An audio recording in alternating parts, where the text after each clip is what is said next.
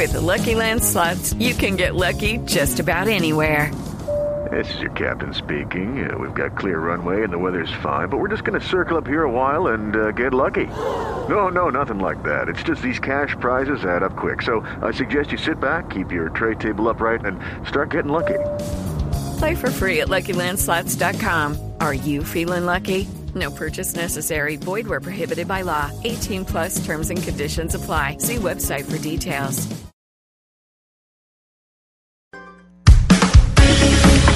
Desde este momento, Colombia está al aire. Mañanas Blue con Camila Zuluaga. Son las 10 de la mañana, 33 minutos. Continuamos en Mañanas Blue hasta la una de la tarde. Es viernes de semana cortita. Una agenda política complicada para el gobierno nacional, como lo han venido escuchando ustedes por cuenta de Cambio Radical, que era ese partido bisagra que tomó la decisión de no, señores, no apoyan eh, las objeciones a la justicia especial eh, para la paz. Pero más allá de todas esas eh, discusiones que se han tenido hoy más temprano, ¿cómo llegó doctor Pombo a la cabina? Muy bien, muy contento, muy buenos días a todos, especialmente a los oyentes. Contento, como siempre, esperando el fin de semana a ver qué leemos. Felices de fin de semana. ¿Usted tiene empresa, Pombo? ¿Usted tiene eh, bufete de abogados? Eh, sí, pero también, gracias a Dios, varias empresitas. Ah, me- o sea, usted es un potentado. No, no, potentado no porque me he quebrado muchas veces y ahora seguramente vamos a hablar de eso. Me ha ido muy bien en unas, pero me he quebrado en otras. Ajá. ¿Y Sí. le parece fácil o difícil hacer empresa en Colombia? Extraordinariamente difícil. Ah, le parece dificilísimo. Muy difícil, no solo por la tramitología, sino los impuestos, la animadversión en el ecosistema empresarial, eh, les- la estigmatización al empresario, uy, por una cantidad de cosas es muy difícil. Ahora estábamos escuchando a Juan Fernández hablando de SoftBank y del señor Son, que además es un japonés importantísimo, hoy en día de los empresarios más importantes en el mundo, con unas inversiones que nunca nadie se imaginó. Por ejemplo, empezó a invertir en real estate, es decir, en eh, finca raíz, de manera muy importante. Empezó a invertir en estas aplicaciones como Uber, en aplicaciones de tecnología que nadie apostaba eh, antes por ellas, y él sí lo hizo y hoy tiene un fondo de inversión, como él lo explicaba, importantísimo. Hoy si hablamos de Jeff Bezos, si hablamos del señor Bill Gates, tenemos que hablar del señor Son, propietario de SoftBank. Porque es va. muy importante. Sí, señor. Y el señor también se ha quebrado, para que usted vea. Sí, que sí, también sí. se quiebran los, eh, No los, los grandes empresarios. Correcto. Pero, ¿por qué estamos hablando de hacer empresa? ¿Y por qué estamos hablando de si es difícil o no hacer empresa en Colombia? Pues porque en este momento se están tramitando una cantidad de normas y de iniciativas desde el gobierno y desde las cámaras de comercio y eso para hacerle más fácil la vida a los emprendedores, reducir la tramitología ostensiblemente, Camila y queridos oyentes. Y pues vamos a trabajar con una cantidad de entrevistados sobre ese tema. Y pues obviamente hemos formulado, si a ustedes les parece, yo tengo una preguntita. Me parece, me parece buenísimo que hagamos la pregunta para los oyentes sobre qué tan fácil es hacer empresa Exacto. en Colombia, pero hacer empresa genera empleo. Sí. Y digamos que por eso hay incentivos para que se cree empresa en diferentes eh, países del mundo y en Colombia y de lo que vamos a hablar hoy. Pues tenemos una noticia de último minuto porque el DANE acaba de revelar específicamente la cifra de desempleo para 2019 y la tasa de desempleo que reporta el DANE para este mes de febrero de este año es de 11,8% y en total en 13 ciudades y áreas metropolitanas fue de 12,4%. Es la noticia que vamos a estar ampliando en detalle sobre lo que significa este reporte del DANE sobre el desempleo en Colombia. Le complemento la noticia de última hora. El 4 de marzo acá en Blue Radio, en Mañanas Blue, tuvimos al director del DANE, ¿se acuerda? Y él nos hablaba que teníamos un desempleo del 13%, lo que significa es que estamos bajando el nivel de desempleo. Claro, pero, acu- pero acuérdese que usted no compara el desempleo de febrero, de Sí, febrero claro. con el de enero, sino compara Con el el- desempleo de febrero del 2019 con el desempleo de febrero de 2018. Correcto, es, es correcto, pero lo que quiero decir es que esa noticia quizás sea buena porque estimula pues el incentivo de la creación de nuevas empresas para crear nuevos empleos, pagar más impuestos y generar riqueza. ¿Se acuerda que ese día cuando tuvimos al director del DANE entendimos eh, lo que significaba ser empleado, que es una hora de trabajo a la semana, ¿no? Sí. Entonces, Eh, lo que eh, llaman ocupado informal, ¿sí? El ocupado informal es el que trabaja por lo menos una hora a la semana y eso se entiende que está ocupado, que no es desempleado. Que no es desempleado. Ahí ya están las cifras del DANE. Más adelante vamos a ampliar específicamente por ciudades que nos interesa qué pasa en Cali, en Barranquilla, en Neiva, en Medellín. Específicamente qué dice el DANE sobre el desempleo alrededor del país porque Colombia está al aire. Cuéntenos, doctor Pombo, cuál es precisamente entonces eh, la pregunta para los oyentes. Hoy hablando de hacer empresa, ya que salió el índice de desempleo, la empresa es precisamente para generar mayor empleo. ¿Es difícil o es fácil hacer empresa en Colombia? Usted dice que es muy difícil. Sí, yo digo que es muy difícil y lo testimonio, pero puedo estar equivocado.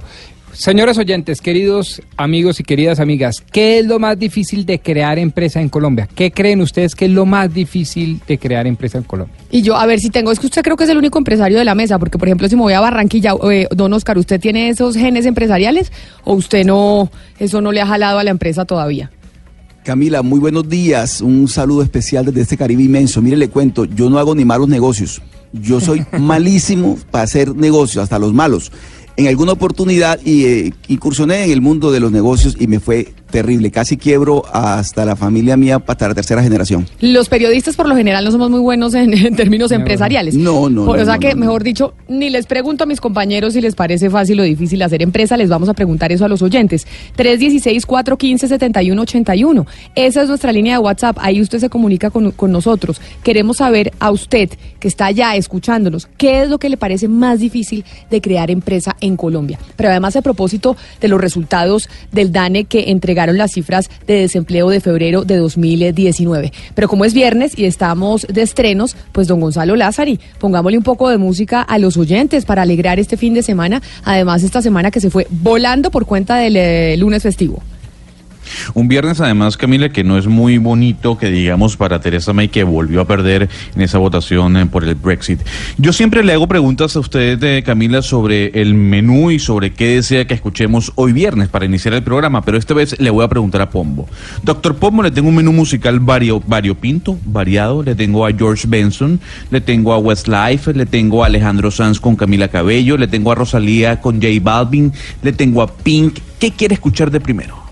Hombre, vámonos eh, por Alejandro Sánchez. A mí me gusta. Yo hubiera escogido otro, pero bueno, lo dejo a usted. No, primero no, no, no, le preguntaron a usted. le preguntaron a usted, pero escoja. Eh, sí, Alejandro Sánchez y Camila Cabello. Parece chéverísimo. Además, porque es el único eh, hispanoparlante, ¿no? De la lista. No, Rosalía también es pues hispanoparlante, igual que J Balvin. Ah, sí. Bueno, escuchemos a Alejandro Sanz y a Camila Cabello.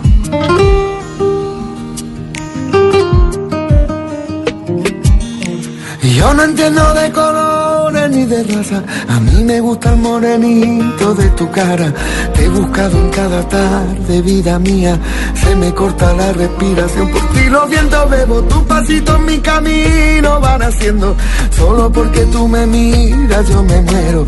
Los atardeceres de tus ojos, mira, la verdad que tienen de tu seno.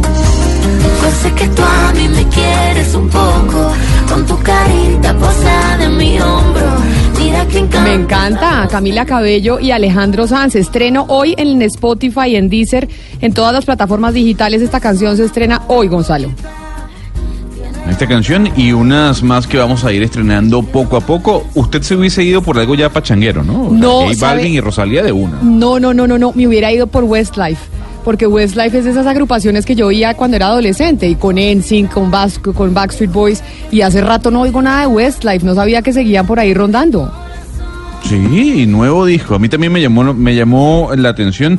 Ya yo tengo mi favorita, que es Billie Eilish, que lanzó hoy también un sencillo. Ya la escuché, para mí es el mejor lanzamiento del día, pero poco a poco lo vamos a ir colocando. Y yo estoy seguro que Ana en Medellín está a la espera de escuchar a Rosalía. Pero además Ana Cristina que nos reclama y nos dice que si yo periodista, yo sí he sido empresaria y sí he montado empresa y sí he generado empleo. el prejuicio del periodista. El prejuicio del periodista. Ana Cristina, ¿usted qué tuvo y qué le, qué le pareció difícil de generar empresa en Colombia? Sí, mi esposo y yo abrimos un bar en el Parque Llera, se llamaba Pab Escocia.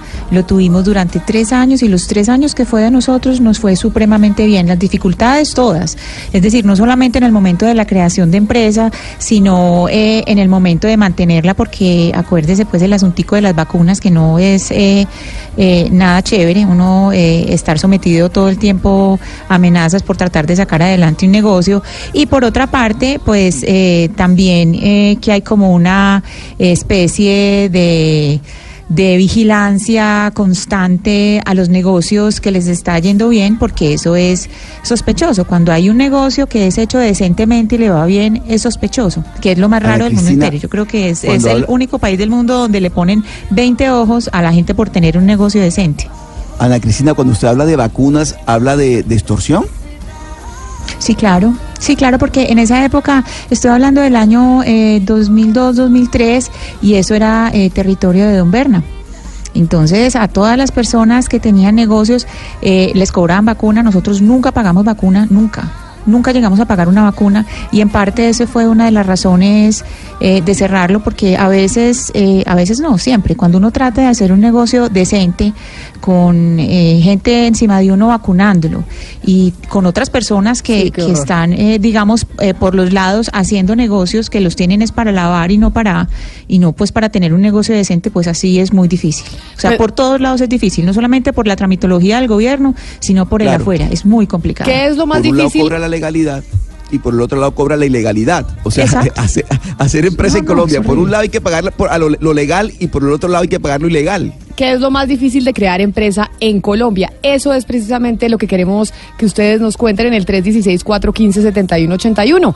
Pero a propósito de crear empresa, las empresas generan empleo y salió la cifra de desempleo y don Víctor Grosso, que es el experto en economía aquí en Blue Radio, nos va a explicar lo que significa el anuncio, Víctor, del DANE sobre la cifra del desempleo. Eh, Camila, muchos indicadores de la economía se han venido reactivando. Uno ve que las cifras del comercio han venido mejorando, las cifras de la industria, el consumo de energía, la producción petrolera, etcétera. Como tal, la economía viene en un proceso de reactivación desde el año pasado, pero algo está sucediendo con el mercado laboral, que es uno de esos indicadores que siguen rezagados. Mientras la economía se recupera, se está reactivando, se está deteriorando al mismo tiempo el desempleo en Colombia. Parte de eso tendría que ver con la migración eh, venezolana. El DANE está reportando en este momento que la tasa de desempleo en Colombia en febrero de este año fue de 11,8%, un punto porcentual por encima del 10,8% reportado en el mismo mes del año pasado. Cerca de 300 mil colombianos más están desocupados en esta última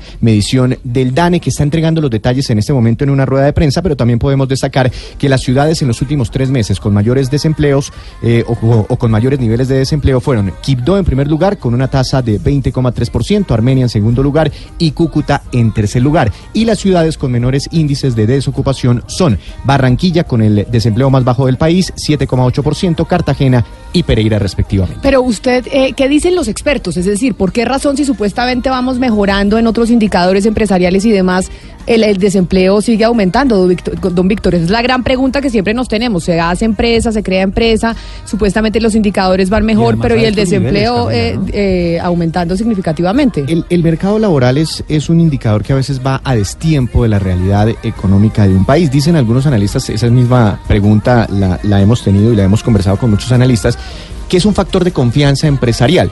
Porque los empresarios como tal necesitan, más allá de los indicadores, sentir mucha certeza hacia adelante para animarse a generar puestos de trabajo. Pero en Colombia podría estar ocurriendo también otra cosa y es- el choque eh, venezolano, la migración venezolana, cómo absorbe nuestro mercado eh, laboral eh, ese tema y algo de eso debe estar mostrándose o reflejándose en, el, en nuestro mercado laboral. Mire, don Víctor Grosso, es que a propósito del tema, nosotros vamos a hablar hoy qué tan difícil es crear empresa en Colombia, porque se han generado nuevos trámites, digamos, para hacer más expedita la creación de empresa Más en nuestro país más rápida, pero sin embargo sigue siendo difícil y eso Sí, se queja, sí. de eso se quejan los emprendedores. Tenemos en la línea a Alejandra Plazas, que es consultora senior de Dalberg, que es la firma de consultoría más importante a nivel global en desarrollo económico e impacto social. Porque Dalberg ha hecho toda una investigación en América Latina sobre los emprendedores y la creación de empresa. Y por eso la queremos saludar. Eh, señora Plazas, bienvenida a Mañanas Blue. Muchas gracias por atendernos. Y la primera pregunta es, ¿por qué es tan difícil hacer empresa en Colombia? Muchas gracias, Camila. Eh, y muy importante la pregunta. Eh, el colombiano lo que tiene son retos para emprender con sus ideas, para crecer y escalar la pequeña y mediana empresa. Y cuando decimos retos, estamos hablando de temas institucionales, financieros, de conocimiento. Eh, y de talento humano y culturales, entonces es muy complejo. Eh, emprender en cualquier parte del mundo es muy difícil, pero especialmente en Colombia por, por estos factores. Eh, entonces, para mí los principales retos que tenemos es, eh, uno, no hay facilidad de acceso a capital o a financiamiento. Tenemos bancos y servicios financieros tradicionales que no dan préstamos fáciles.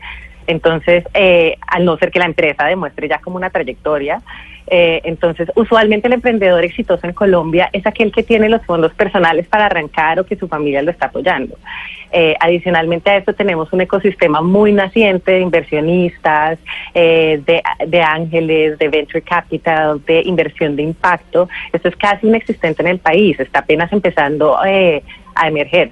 Entonces soy emprendedor, tengo una idea, no consigo la plata y ahí se quedan muchísimas de las ideas de los colombianos. Eh, luego tenemos un ecosistema eh, que no es muy fuerte para apoyar a los emprendedores. Estas son organizaciones o incentivos en el ecosistema que los puedan eh, apoyar para emprender. Y esto parte desde el más alto nivel de sistemas, eh, del sistema de políticas públicas, regulatorio, impuestos, programas de gobierno para apoyar el emprendimiento que no son suficientes. Los existen, pero no son suficientes para incentivar el emprendimiento.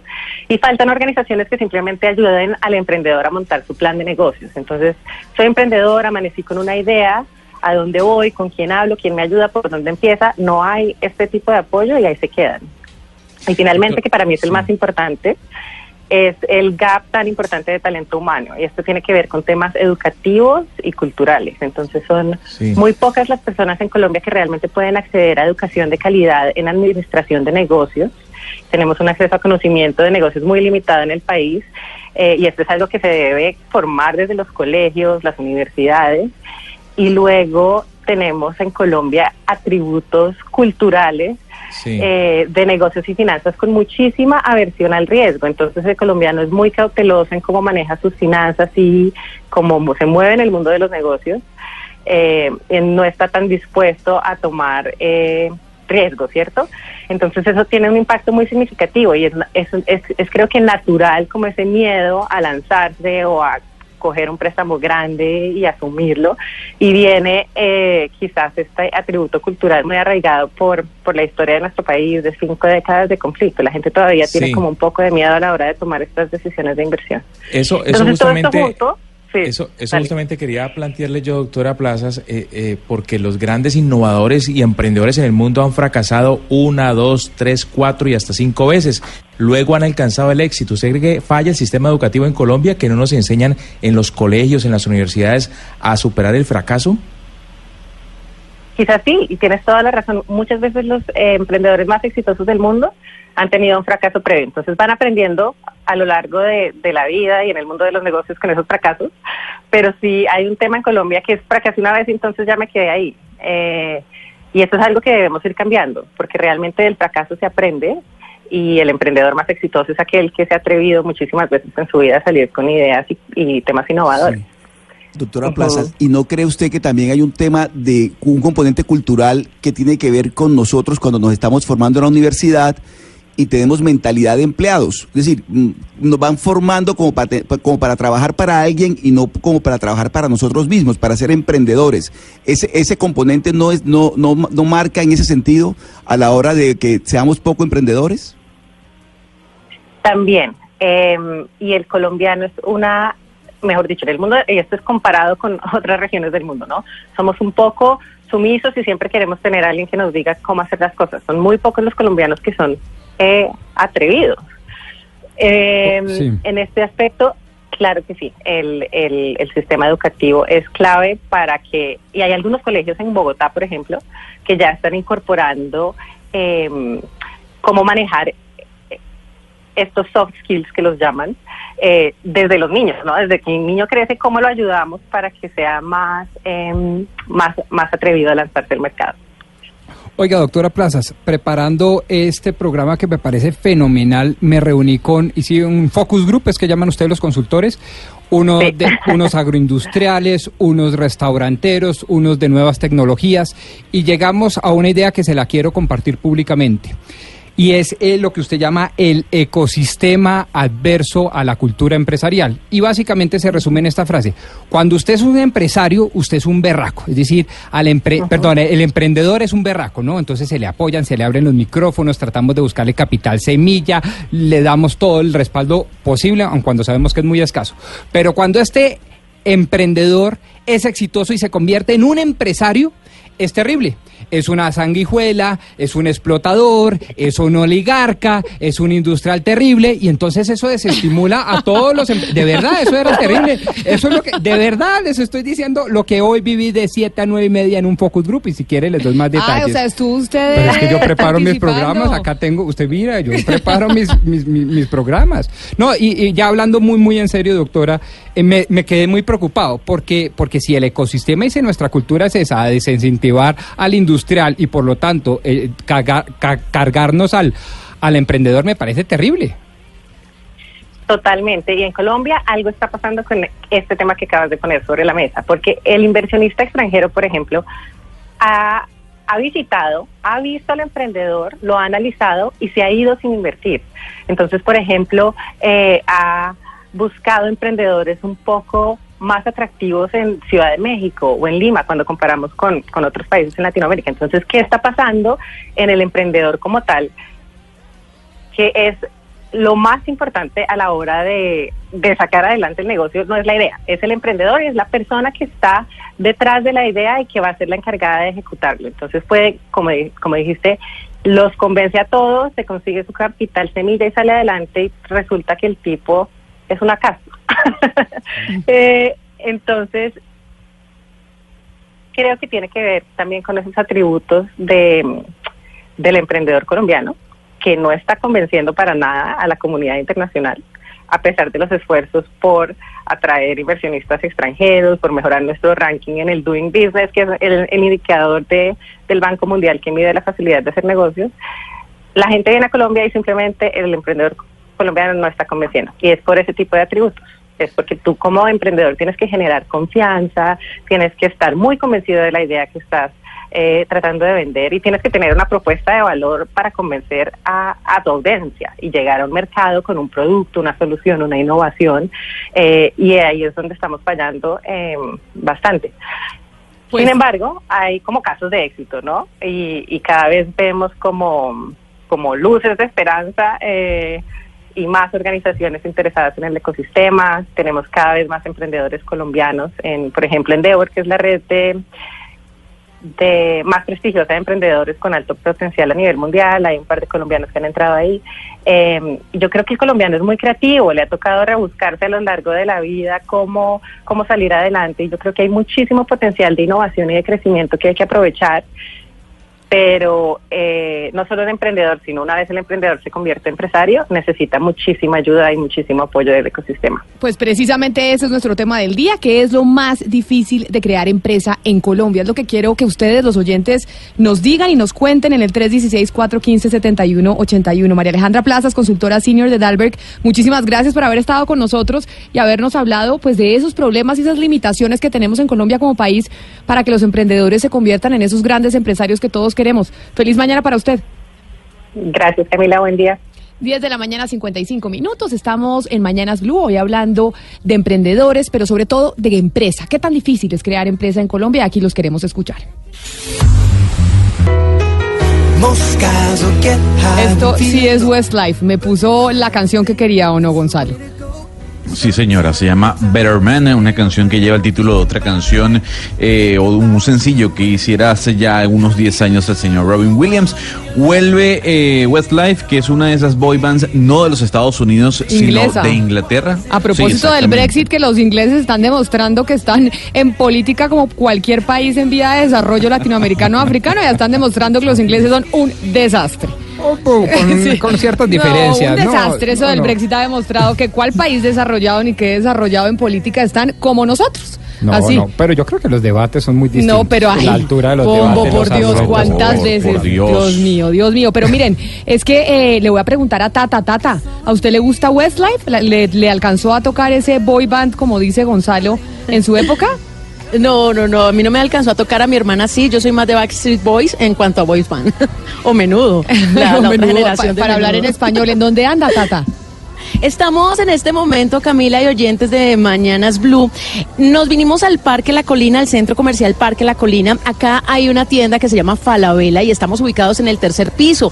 Le cuento que tenemos a esta hora pues el stand de Samsung Galaxy listo con todos los modelos de los equipos nuevos porque la evolución del Galaxy también llegó aquí a Parque La Colina y queremos que todos los oyentes de Mañanas Blue vengan, disfruten del S10, del Galaxy S10e y del Galaxy S10 Plus y que adicional a eso, por estar hoy aquí en Falabella, disfruten de una promoción, una oferta exclusiva que tenemos el día de hoy pagando con la tarjeta de crédito CMR del Banco Falabella y difiriendo la compra a 12 cuotas porque se pueden llevar el Galaxy S10 con cuotas desde 224.991 pesos, el Galaxy S10 con cuotas desde 274.991 pesos o el Galaxy S10 Plus con cuotas desde 308.325 pesos mensuales. Así que los estamos invitando para que nos acompañen. Vamos a estar hasta la una de la tarde. Con- Gonzalo, 11 de la mañana en punto, pero usted ya se tomó muy en serio lo del viernes. O sea, estamos de estrenos, pero esto aquí me sentí no sé en dónde. Parezco una abuela diciendo esto qué es. Comentario de tía. Mira, yo le voy a decir algo. Este, es, esta señorita se llama Billie Eilish. Es tal vez la nueva revolución del pop en los Estados Unidos. Si tenemos en, en Inglaterra a Dua Lipa, en los Estados Unidos está sonando mucho el nombre de ella, de Billie Eilish. Se llama Bad Guy. La canción para mí es el mejor estreno de este día viernes y se la voy a colocar un poquito para que la escuche. I'm that bad type, make your mama sad type, make your girlfriend mad type, might seduce your dad type. I'm the bad guy. Duh. Esa, esa canción está como para su lista de gimnasio. Yo la metería en su lista de gimnasio don Gonzalo Lázaro y que después nos va a contar los adelantos sobre cómo va en esos propósitos del 2019 en términos de bajar de peso y de mejorar un poquito la masa muscular. 316-415-7181 y que estamos hablando de lo difícil que es crear empresa en Colombia. Aquí los queremos escuchar. En Mañanas Blue los escuchamos. Buenos días, Camila. Lo hablo por experiencia propia. Lo difícil de la empresa a veces ni es ni tanto el papeleo ni nada lo que conlleva ella. Lo difícil es uno abrirse camino solo y que grandes empresas lo quieran eh, llevar negocios con uno. Entonces, así es muy difícil porque siempre están buscando entonces, la empresa con tantos años de experiencia, la representación, todo. Eso es lo difícil. Tiene razón el oyente, a veces que lo contraten a uno, que le compren el producto, uno, uno arma su empresa y dice, oiga, no, ¿sabe que necesitamos una empresa que sea como, que tenga más experiencia? Y dice, oiga, pero entonces ¿en qué momento voy a adquirir yo la experiencia y van a confiar en mí? Vamos con otro oyente. Un saludo muy especial para todos los oyentes de Blue Radio y para los que hacen parte de la mesa de trabajo. Lo más difícil de hacer empresa es conseguir los recursos. En el caso personal, aquí desde el municipio de Aguadas quiero montar la casa museo. Yo soy el putas de Aguadas y verdaderamente me he visto a gatas debido a lo difícil de conseguir los recursos para poder sacar adelante el proyecto de la casa museo. Yo soy el putas de Aguadas. Oiga, tremendo bozarrón del señor de, de Aguadas. Este, ¿o ¿Sabía que mi papá es de Aguadas? Ah, Aguadas Caldas. De Aguadas ¿no? Caldas, Ah, sí, claro, Zuluaga, sí. ¿de dónde? De Sí. Aguadas, pues de Caldas. Sí, sí, sí, de sí. dónde más el apellido, pero. Y mi papá una vez nos llevó a conocer Aguadas, cuando tienen que ir mis hijas a conocer mi pueblo, imagínense. Y él era el putas de Aguadas. No, mi abuelo. El sombrero aguadeño, ¿no, Camila? El sombrero aguadeño, claro que Famosísimo. sí. Famoso Sí. el sombrero aguadeño. El que era el putas, oiga, no deberíamos decir Pues es esa que, palabra. pues, eh, así se llama el No, museo que está promocionando. sí. Sí, pero también es grosera, ¿no, don Hugo Mario? No. No, no les parece. Entonces, digamos todo el día esa palabra al aire. No, no, es que es el nombre propuesto por nuestro oyente para su emprendimiento. Claro. Le Estoy simplemente haciendo eco. Haciéndole eco al emprendimiento. Un saludo a toda la gente en el departamento de Caldas y en Aguadas, allá, tierra de mi papá. Vamos con otro oyente más. Eh, lo más difícil de hacer empresa en Colombia es que uno sea mujer. Si una mujer va a querer hacer una empresa, hacer un emprendimiento, los bancos no creen en uno, eh, los hombres le, tra- le tapan a uno todo, le trancan a uno todo, entonces es muy difícil en Colombia ser mujer y es muy difícil eh, hacer empresa a una mujer. Bueno, vea pues que a Ana Cristina no le habíamos puesto, eh, no le habíamos puesto el ojo al factor de género. ¿Sí será más difícil en Colombia hacer empresa cuando se es mujer? Pues eh, Camila, es que solamente el hecho de, pensar en una mujer, piense en una mujer cabeza de familia que tiene que atender su casa, las cosas de su casa y tiene que hacer hacer todos los trámites, tiene que salir a la calle a hacer todos los trámites y no tiene ayuda. Lo que pasa es que uno también piensa desde la posición de uno que uno tiene una serie de ayudas o de factores que lo que eh, impulsan a que uno pueda sacar empresa, pero una mujer que esté sola, que esté con su familia y tenga que emprender esta cantidad de trámites saliendo a la calle y teniendo que cuidar de su familia o incluso una mujer sola que tenga que emprender y que a su vez tenga que trabajar para poderse mantener mientras sale adelante su emprendimiento, pues sí es más difícil. Y las dificultades para mujer, para las mujeres se evidencian, eh, digamos, en los trámites con las tierras, que de hecho, pues eso está en los acuerdos de paz. Es que para, para las mujeres es un poquito más difícil remar. Pero ¿sabe dónde, Ana Cristina, hay una excepción, creo yo, en el tema de la moda? O sea, en el tema de, de, de alta costura, digamos. Es decir, ahí hay un grupo de mujeres, pues todas prácticamente están dedicadas y con mucho éxito además eh, en Colombia, ¿no? Entonces Sí, realmente sí. son Sí, emprendedoras, emprendedoras con, ¿sabe una- con, con mucho éxito. ¿Sabe que hay mujeres que han llegado muy lejos en, en precisamente en emprendimientos de moda como María Luisa Ortiz y ellas ahora están haciendo algo muy bonito y es que viajan y les enseñan y trabajan con otras mujeres para que aprendan de emprendimiento. Entonces, Cristina, eh, digamos, hay- las que han avanzado mucho están ayudando a las otras y eso me parece maravilloso. Hay, sin embargo, quienes han facilitado en Colombia el acceso al microcrédito, sobre todo para las mujeres. Recuerde usted que hay un banco muy reconocido en este país, ahora se llama W, que justamente comenzó eh, otorgando microcréditos a las mujeres. Y que, y que no, lo que nos decía la doctora Plazas, uno de los problemas que hay en Colombia para generar eh, empresa, para crear empresa, es precisamente el acceso a la financiación, que no le prestan. El capital semilla. El capital semilla, no le prestan para que usted Sí. pueda generar su emprendimiento. Mire, me dice un oyente que nos escribe para participar en el programa y nos menciona que se requiere ser muy terco para ser emprendedor, para nunca parar y seguir y seguir y nunca dejar de desistir. 5% es la idea, 5% el factor de suerte y 90% la perseverancia. 90% perseverar, perseverar, perseverar para crear la empresita y salir adelante siendo empresario. En resumen, más transpiración que inspiración. Sí. Hay que trabajar. Yo le digo eso a mi equipo. Mira, esto es transpirando. La idea eso es todo el mundo tiene buenas ideas. Esto es transpirando y ejecutándola. Exacto, sudando, sudando, sudando. Oye, y sudando, sudando, sudando van a estar los candidatos eh, a las alcaldías, a las gobernaciones, a los consejos, a todo este año electoral, 2019, año electoral en regiones. Y algo que va a pasar en las regiones y que lo hemos venido comentando durante muchas semanas aquí en Mañanas Blue cuando Colombia está al aire es ese tema de los consultores políticos, pero no solo de los consultores políticos, sino de sus estrategias, que muchas veces son bastante como sucias, ¿no? Estamos viendo que las campañas se están volviendo sucias y a través de redes sociales y se inventan cosas y es una guerra. Yo decía, qué pereza volverse candidato a lo que sea porque le sacan a uno todo lo oscuro. Mala leche. Mala leche, sí, Sí, señor. sí. Y precisamente es que vamos a hablar con uno de los consultores políticos más importantes del mundo.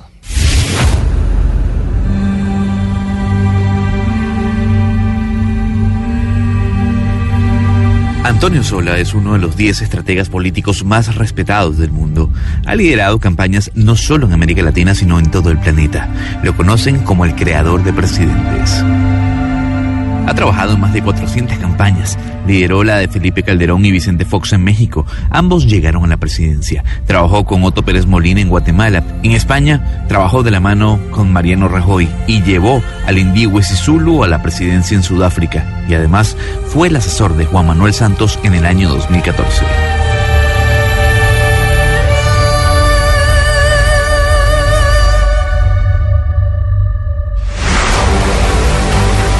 Es el único consultor en todo el mundo que ha ganado dos elecciones presidenciales en el mismo año y en dos oportunidades. En 2011 en Haití y Guatemala y en 2016 también en Haití y en España.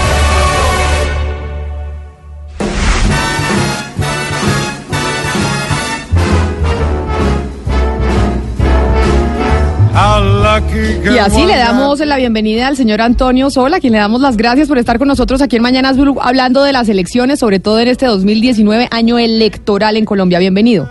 Es un placer poderlos acompañar. Saludos a todos. Señor Sola, la campaña política de un candidato con miras a las elecciones, por ejemplo, que tendremos aquí en Colombia en octubre de este año, tiene que estar enfocada principalmente en qué? ¿En las redes sociales o en los medios tradicionales? Es un conjunto de eh, instrumentos, digamos, de, nave- de navegación que tú tienes que utilizar en tu campaña electoral de forma eficiente. Mira, la radio y la televisión, la radio por la que estamos hablando en este momento y la televisión siguen siendo las estrellas en términos de medios de comunicación para prescribir el voto. ¿Qué significa prescribir el voto? Significa que son capaces, así como cuando tienes un resfriado y vas a un médico para que te recete, te prescriba una medicina, los medios tradicionales, radio y televisión, te pueden prescribir por dónde va la orientación del voto, más allá de la objetividad que deberían o que deben o que tienen los medios de comunicación. Ayudan a construir ese imaginario y esa simbología en una elección. Todavía las redes sociales no prescriben el voto, lo van a hacer muy pronto. ¿Qué está pasando en las redes sociales? Que cada día más la conversación de los medios tradicionales se produce en las redes sociales. Unas redes que están ayudando a tener conversación electoral. ¿Por qué digo conversación electoral? Porque cuando se acerca el día de las elecciones en cualquier país, los ciudadanos se incorporan al proceso de discusión de la política, porque es algo que nos afecta a todos los ciudadanos. Y los ciudadanos sí hablamos en nuestras casas, en los bares, en las cantinas, en las universidades, en las oficinas de gobierno, hablamos de política y hablamos de los políticos. Aunque digamos que no nos interesan lo que ellos hacen, terminamos hablando de ellos. Entonces, las redes sociales se deben de utilizar en ese sentido, de manera que apoyen en un mix, como te decía al principio, lo que tiene que ver los medios tradicionales con los medios que hoy conocemos como redes sociales. Insisto, sabiendo que la radio y la televisión convencional siguen siendo la- los reyes del bando. Cuando una campaña política decide contratar un verdadero estratega político, ¿lo hace porque van perdiendo o no necesariamente? No, depende muchas veces porque van ganando y necesitan reforzar el equipo y otras efectivamente porque van perdiendo y necesitan también reforzar el equipo. Mira, la figura de un estratega, la industria del marketing político ha crecido mucho y hay muchas vertientes dentro de la industria del marketing político. Una de ellas que gobierna, digamos, toda la campaña electoral de un candidato de un partido es la figura de estratega. El estratega visibiliza la estrategia para poder alcanzar la victoria, con un montón de herramientas más que pasan por la política de los medios de comunicación, por cómo trabajas las redes sociales, por el propio candidato y su imagen, por la familia del candidato, por las campañas de contraste, que es muy interesante, evidentemente, cuando suceden en nuestros países, etcétera, etcétera. Entonces, hay muchas razones para contratar una estrategia, pero lo fundamental yo quisiera señalarte que a lo que yo me dedico tiene mucho de ciencia y como cuando uno va al médico, como por ejemplo que ponía antes, si uno se siente mal, está muy difícil autodiagnosticarse. Vas a un especialista que te ayuda a mejorar tu salud. Esto es exactamente lo mismo. Vas a una estratega para que te ayude a gobernar la campaña electoral y ser más eficiente para ganar. Porque una campaña electoral es para ganar el poder. De eso es de lo que se habla y eso es lo que está en juego. Exactamente de eso le quería preguntar, ese diagnóstico, cuando usted da ese diagnóstico, cuando usted llega a una campaña política, un estratega llega porque, eh, eh, hablemos en general, un estratega llega a la campaña política y da un diagnóstico y dice, mire, esto es lo que tenemos que hacer y esto es lo que no tenemos que hacer. ¿De dónde sale? ¿De quién sale? Y, y, y hablemoslo sinceramente, ¿de quién sale el hecho de que se diga y que quede plasmado que definitivamente se necesita meterle campaña sucia a ese momento de las elecciones? Esta es una pregunta muy importante. Bueno, como todas, ¿verdad? Pero esta la considero eh, con mucha, mucha importancia porque se está discutiendo mucho sobre esto. Mira, yo hago una distinción entre lo que es la campaña de contraste a la que me refería antes y una campaña sucia. La campaña de contraste es la que se permite en cualquier campaña electoral que compara y te permite decir lo que tú eres como candidato con respecto al otro candidato y por lo tanto te permite decir lo que el otro candidato no es. Y eso es muy bueno para la democracia porque ayuda a fortalecer la discusión electoral. La campaña sucia, por métodos ilegales, por métodos eh, que no están, eh, digamos, codificados por el árbitro electoral, que no son legítimos, deben de ser penados y deben de ser eh, identificados en cualquier proceso electoral. Entonces, no podemos confundir campaña sucia con campaña de contraste. Si tú me preguntas, oye, pero es que hay campañas sucias en todas las campañas. Yo creo que mucha, hay mucha confusión en esto porque creo que se juega muy rudo en la política. Insisto, yo soy de los que me gusta jugar rudo en la política. Si el árbitro electoral no dice nada y lo permite, bueno, pues que cita el juego. Pero si el árbitro electoral pita penalti, pues hay que señalar el penalti, ¿no? Es decir, aquí hay mucha responsabilidad de los árbitros electorales en cada uno de los países para que las democracias se puedan fortalecer. Lo que no se puede permitir es pensar que una campaña de contraste coarta la libertad de expresión de un candidato o simplemente ataca al otro candidato eh, por decir determinado tipo de cosas. Se deben de permitir, yo soy defensor de eso, yo practico ese tipo de campañas, son necesarias y ayudan, como te digo, como te decía antes, a construir democracia. Bueno, señor Sola, dice usted, yo juego rudo, entonces hablemos de esa rudeza de la campaña sucia. Cuéntenos cómo, cómo se prepara la campaña sucia. Usted se sienta con su candidato, observan los puntos débiles del rival. ¿Cómo funciona esa estrategia de, de rudeza de la que usted nos habla? Bueno, tú tienes que hacer una investigación en primer lugar para saber dónde está instalada la ciudadanía, cuál es el humor social, político, económico en ese momento, qué necesidad de cambio o no cambio hay en una elección específica y por lo tanto tienes que hacer una investigación profunda para entender cómo está en ese momento el electorado. Porque acuérdate que el voto no es racional, el voto es absolutamente emocional. Y por lo tanto, esa investigación que se le hace a la ciudadanía, a un electorado, te permite detectar cuáles son tus fortalezas y, las y tus debilidades y también las de tus oponentes según lo que se va a disputar en la elección. Por ejemplo, yo tuve la oportunidad de llegar en la última fase de la primera vuelta de la campaña de Juan Manuel Santos en su reelección, ya muy al final, quedaban muy pocas semanas, tres o cuatro semanas, y Santos perdió la primera vuelta. Ahí había planteado una estrategia. Luego yo estuve en la segunda vuelta, se planteó la campaña de la paz y hubo una, eh, digamos, ustedes recordarán los resultados en donde se perdió por 500.000 votos en la primera vuelta y se terminó ganando la segunda por 700.000 votos. Y hubo una serie de spots este, que salieron al aire que no vienen al caso a recordar ahora, pero hubo toda una investigación para reenfocar la estrategia. Bueno, esto pasa en todas las candidaturas. Te sientas, haces la investigación, hablas con el candidato, le planteas la estrategia de eh, posicionamiento de tu candidato y también de defensa y ataque a otros candidatos, como si fueran parte del fútbol. Miren, una elección no es que salgas tú a bailar este ballet clásico, tú sales a pelear en una cancha para ganar. Y entonces eso es lo que tú le tienes que plantear al candidato y el candidato y el equipo tienen que poner los instrumentos necesarios en eh, su equipo y en la elección para poder ganar la elección. Tienes que tener equipo, tienes que tener flujo económico, tienes que saber cómo movilizas el día de la elección. Son muchas variantes que se plantean en la estrategia, incluyendo la del ataque. Estamos conversando con Antonio Sola, uno de los eh, estrategas políticos más importantes del planeta. Y señor Sola, usted ha trabajado en América Latina, como lo dijimos, en Guatemala, en Haití, en Paraguay, en Argentina, México y obviamente en Colombia. ¿Qué quiere escuchar la gente en América Latina? ¿Justicia social o lucha contra la corrupción? Yo creo que lo que quieren escuchar es que los políticos hablen de las personas. Los, ciudadanos se quieren sentir atendidos y hoy los políticos están como nunca alejados y desenchufados de los ciudadanos. Y esto pasa por dos cosas. Primero, porque hoy es mucho más importante la potencia de los liderazgos para manejar una, para conducir una sociedad que la potencia de las ideologías que están en extinción.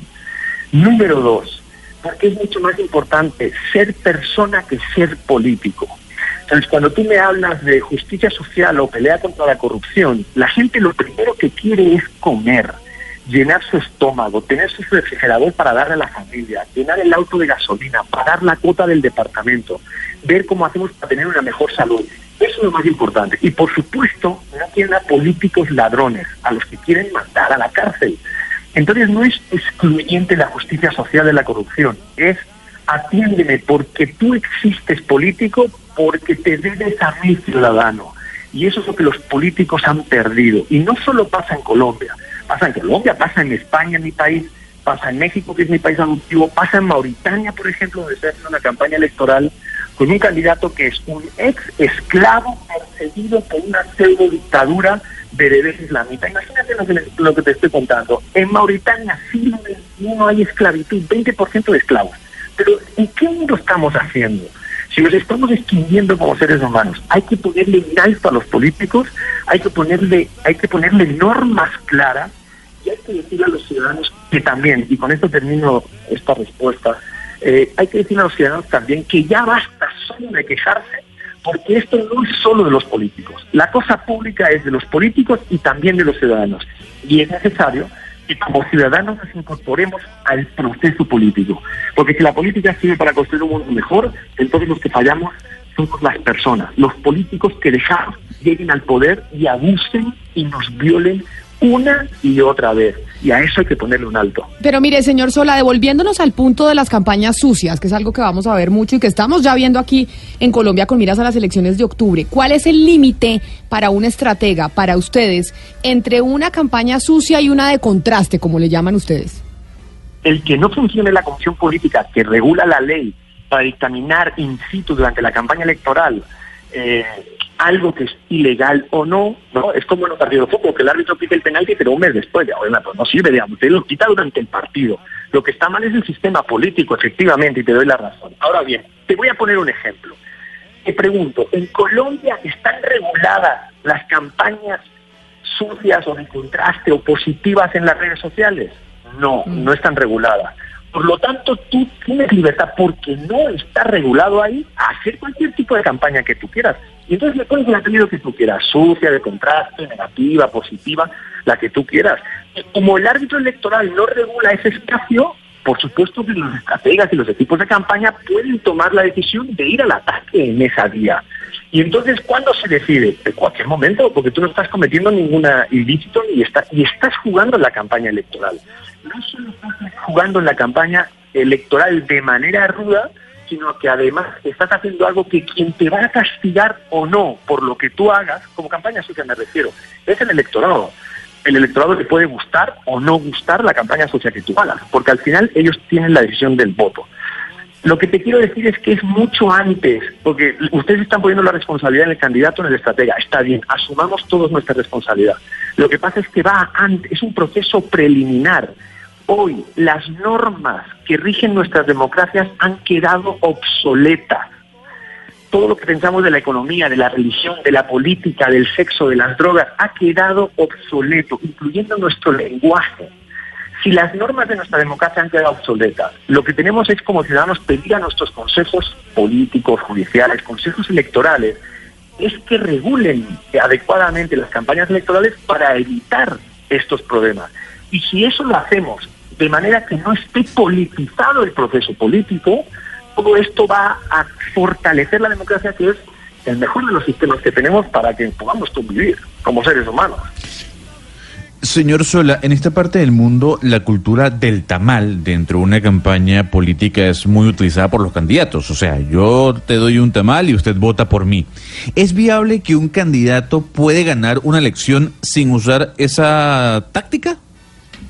Pero por supuesto que sí, pero por supuesto que sí. Y además están surgiendo candidatos independientes. Mira, en Antioquia hay un, un profesor universitario, Rodolfo Correa, por ejemplo, que es profesor universitario, que no está dando un tamal a nadie, que el tipo está creciendo en, en Antioquia como candidato a gobernador. Pero te puedo poner otros ejemplos, digamos. No creo que López Obrador diera muchas despensas llenas de frijoles para ser presidente de México en esta última elección.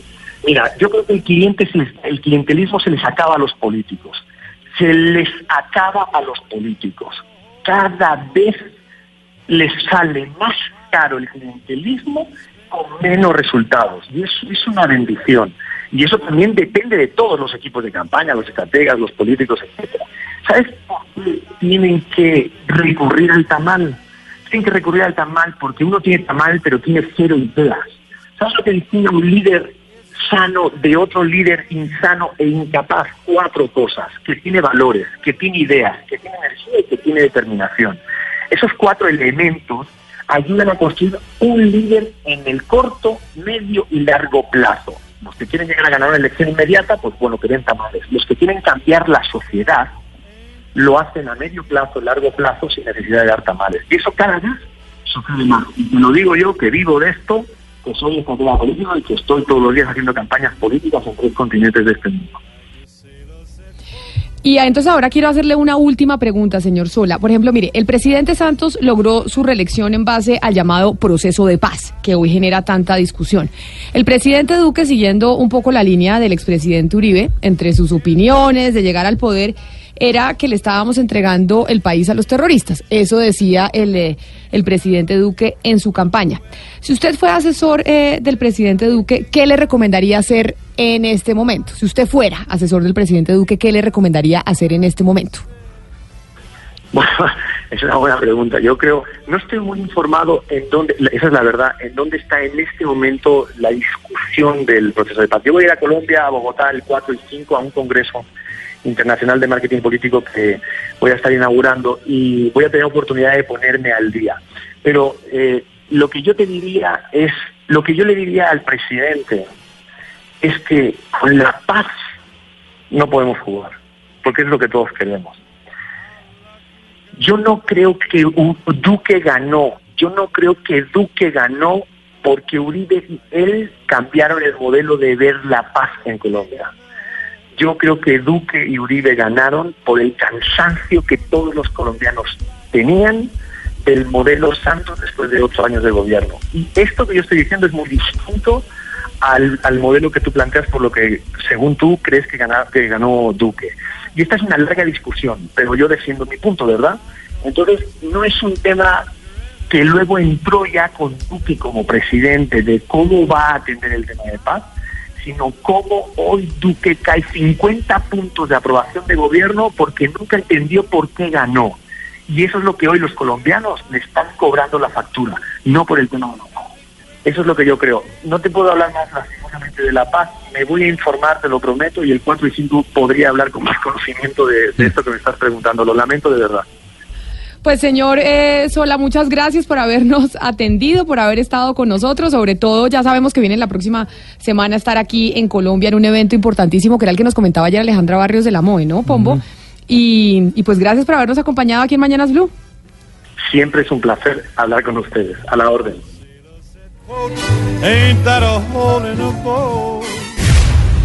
De un punto al otro. De un punto al otro. Voces que recorren el país. Colombia está al aire. Cuando Colombia está al aire, las preocupaciones de los oyentes también lo están.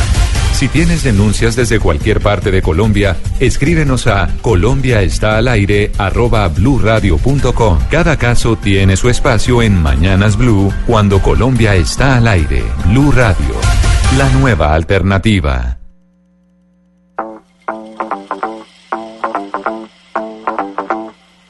I gave you soft, I gave you sweet, just like a lion, you came for sheep. Oh no, don't try to hustle me.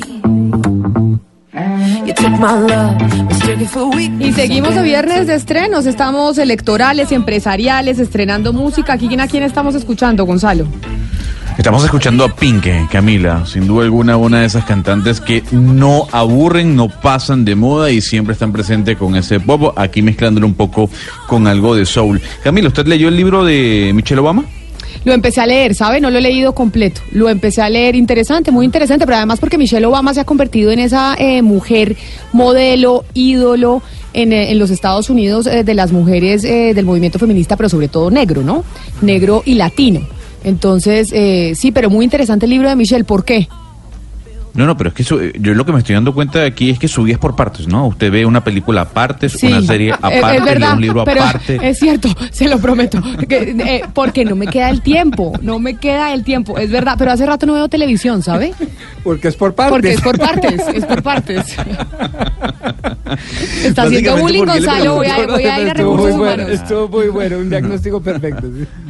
No, no, es que le estoy comentando esto. Leas el libro, Camila, porque el libro está a punto de ser el em, uno de los más leídos de toda la historia de la literatura. Tal vez la, la autobiografía más leída de la historia. Ya ha vendido 10 millones Sí, de libros, según estamos viendo aquí. Eh, Penguin Random House, que no solo eso, Camila dice Random House, que se va a convertir en la biografía o autobiografía más leída de la historia de la literatura a la espera del libro de su esposo, de Barack Obama, que esta, mm, esta compañía de Random House tiene previsto de- del que se vendan al menos 15 millones de libros. O sea, que el libro de Barack Obama supere el libro de Michelle Obama. Gonzalo, y hablando de libros, ¿sabe qué libro está agotado en Barranquilla? El libro de Juan Manuel Santos. Oiga, ese es otro que La batalla también, por la paz. también va a ser... No, pero eh, le digo, mire, no se consigue un ejemplar en Barranquilla porque se agotó. Yo, yo, pues yo lo compré, por supuesto, pero, pero ayer no había un libro de Juan Manuel Santos en las librerías de Barranquilla.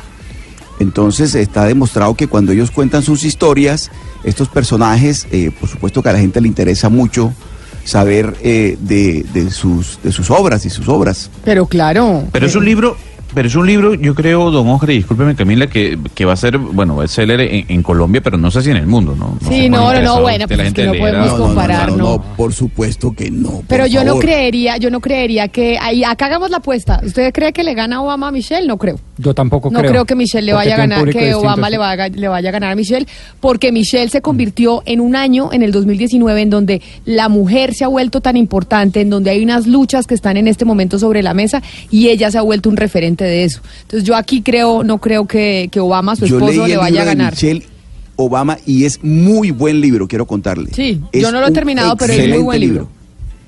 Mire, yo sé que usted es feminista y usted me va a caer encima, etcétera, etcétera. Pero yo prefiero leer, en este caso, con todo el respeto a Michelle Obama, que sé que el libro debe ser maravilloso, pero yo prefiero leer, leer las memorias de Barack Obama durante sus dos periodos que la historia de Michelle Obama dentro de la Casa Blanca. Es Bueno, pero eso, personal. pero le digo, es estamos haciendo apuesta de cuál va a ser más vendido y yo creo que Obama no le va a ganar a Michelle. Pero esperemos, esperemos a que salga el de Obama. Pero mire, hablando de, de empresarios, escuchemos a los oyentes que los oyentes nos están mandando muchos mensajes al 316-415-7181 sobre qué es lo más difícil de crear empresa en Colombia. Vamos a hablar con muchos invitados sobre eso, que nos van a decir cuáles son los trámites que se están eh, creando para facilitar, es decir, facilitar los trámites para que la gente pueda crear empresa. Pero después de que usted cree la empresa, ¿qué? Ya le facilitan la creación de la empresa, sacar la cámara de comercio, etcétera, etcétera, pero y sostenerla, la plata, los empleados, etcétera. Vamos a hablar de eso, pero mientras tanto vamos a escucharlos a ustedes en el 316-415-7181. En Mañanas Blue los escuchamos. Camila, desde, desde Río Negro, Antioquia. Realmente hacer empresa es difícil en Colombia. Eh, los impuestos, todos los permisos que hay que sacar para poder tener una empresa, siempre son engorrosos los trámites. Y, pues normalmente cuando no es por ese lado, a veces encuentra uno unos socios que también eh, los llevan a la quiebra. Eh, muchas gracias, un feliz día. Un feliz día, vamos con otro oyente que nos llama a hablarnos de qué es lo más difícil de, creer, de crear empresa en Colombia. Buenos días, Blue Radio. Te habla Viviana de Bello. Montar empresa en Colombia es una cosa terrible porque los impuestos sí son impresionantes. Para todo es pague y pague y pague y pague cosas. Mientras se va a levantar una empresa, Dios mío, mientras eh, cogen clientes, mientras eh, hacen un montón de cosas, el eh, se desangra antes de, empezar, entonces me parece que es muy, muy duro. Y con respecto a lo que estaba diciendo la otra chica periodista, para uno como mujer sí es muy difícil porque uno tiene a cargo los hijos, que un montón de pendientes en la casa, que salga a hacer una cosa, entonces sí, muy complicado. Y vamos con un último oyente que nos dice sus opiniones sobre lo difícil de crear empresa en Colombia. Para crear empresa en Colombia lo más difícil es la tramitología que hay y que se implementa sin tener unas razones. Y además de eso, la ineficiencia de los servidores públicos que tienen que tramitar todos estos documentos. La pregunta también, Camila, es, eh, eh, pues no solamente cómo crear empresas, sino cómo sostenerla en el mercado, porque acá estaba mirando yo datos de cámaras de comercio que, que dan cuenta de, de cómo solamente una de cada diez empresas en nuestro país logra mantenerse en el mercado por más de cinco años. O sea que la otra situación complicada es mantenerse, Camila.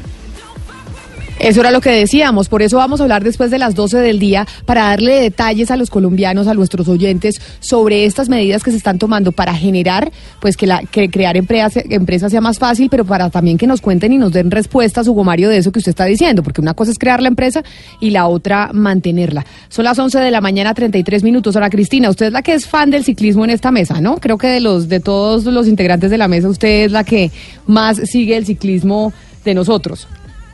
Pues no permanentemente, pero cuando me pego a ver ciclismo, me pego a ver ciclismo. Ah, no, pero cuando hablábamos de los despegues que tocaba darle paso a JJ para que él estuviera narrando ahí, sí, no, yo sí soy fanática. Vea, vea Camila, cuando le toca a uno estar en esta cabina con Sí, no. Rubencho, eso se le quiere salir a uno el corazón. Yo nada más le digo eso, estar aquí con JJ y con Rubencho Sí. es para uno morirse. Pero ella no sigue, pero cuando era de despegar, ella no. Sí, yo sigo todos los días.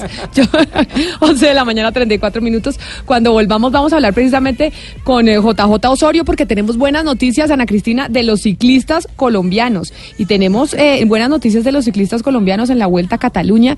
Y es que JJ nos va a explicar eso qué significa. 11 de la mañana, 34 minutos.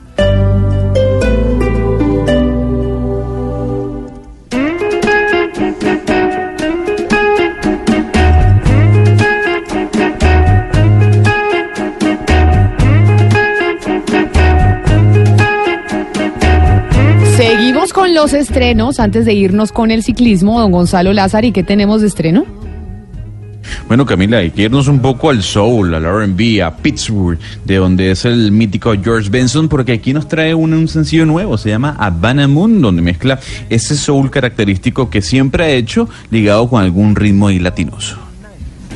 It's quite the dark. The boat she laid since 12 o'clock. Me watch the time. Y con música, con música, Tata. Le digo que nos siga contando cosas para que el doctor Pombo finalmente le compre el celular a su señora que anda haciendo inventario a ver qué celular es el que le va a comprar. Bueno, se está acabando marzo, Bombo, y se está demorando, pero ustedes, los oyentes, yo estoy seguro que van a venir corriendo acá a Parque La Colina, el centro comercial ubicado al norte de la ciudad de Bogotá, porque realmente esto es una fantasía, tener la familia Galaxy, Samsung Galaxy S10, S10e y S10 Plus, es la evolución de los Galaxy, y justamente pues estamos enamorados, y ese es el que siempre les recomiendo, especialmente al doctor Pombo, el Galaxy S10 Plus, porque realmente tiene todo lo que siempre soñamos. Nos olvidamos de cargar una cámara profesional y aparte el celular. Tenemos todo incluido porque son cinco cámaras de nivel profesional en nuestro bolsillo. Y es verdad, es nivel profesional. Las fotos quedan increíbles. Aquí estamos probándolo justamente con el asesor de Samsung. Si ustedes tienen dudas, pueden acercarse acá donde estamos ubicados adentro de Falabella en el tercer piso. Esa cámara es tan poderosa, tiene ese optimizador de escena y antes de tomar la foto ajusta automáticamente el color y la luz para que la foto quede súper bien. Así que los invito para que se acerquen y disfruten además hoy con promoción aquí una oferta especial por comprarlo con su CMR del Banco Falabella. El mundo de antes no es igual al de hoy. Antes estaba la familia tipo, hoy hay familias de todo tipo. Hasta puede ser un tipo con su perro. Hoy existe un buscador de propiedades donde puedes conocer sitios cercanos, valor por metro cuadrado y filtrar por palabras clave para elegir la que más te conviene. Hay nuevas maneras de vivir y una de encontrar dónde. Properati, el mejor camino a tu próximo hogar. Conoce el nuevo centro comercial Plaza Claro y sorpréndete con los sabores del mundo. La diversión de Sky Zone y Cinépolis VIP. La experiencia que encuentras en Carulla Fresh Market y lo que necesitas para un estilo de vida saludable en Stark Gym y Decathlon. En marzo, nuestro centro eres tú. Feliz mes de la mujer. Visítanos en la Avenida La Esperanza con Avenida 68 esquina. Plaza Claro, el centro de todos tus gustos.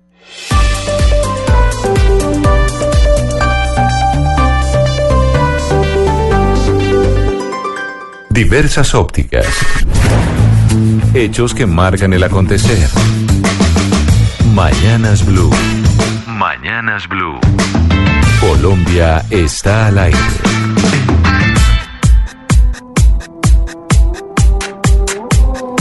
Y ahí me tienen a Cristina, la entrada del ciclismo, 11 de la mañana, 38 minutos. JJ Osorio, bienvenido a Mañanas Blue para que nos cuente lo que está pasando con los colombianos en la Vuelta a Cataluña, que según entiendo, yo poco sé de ciclismo, estamos siendo protagonistas.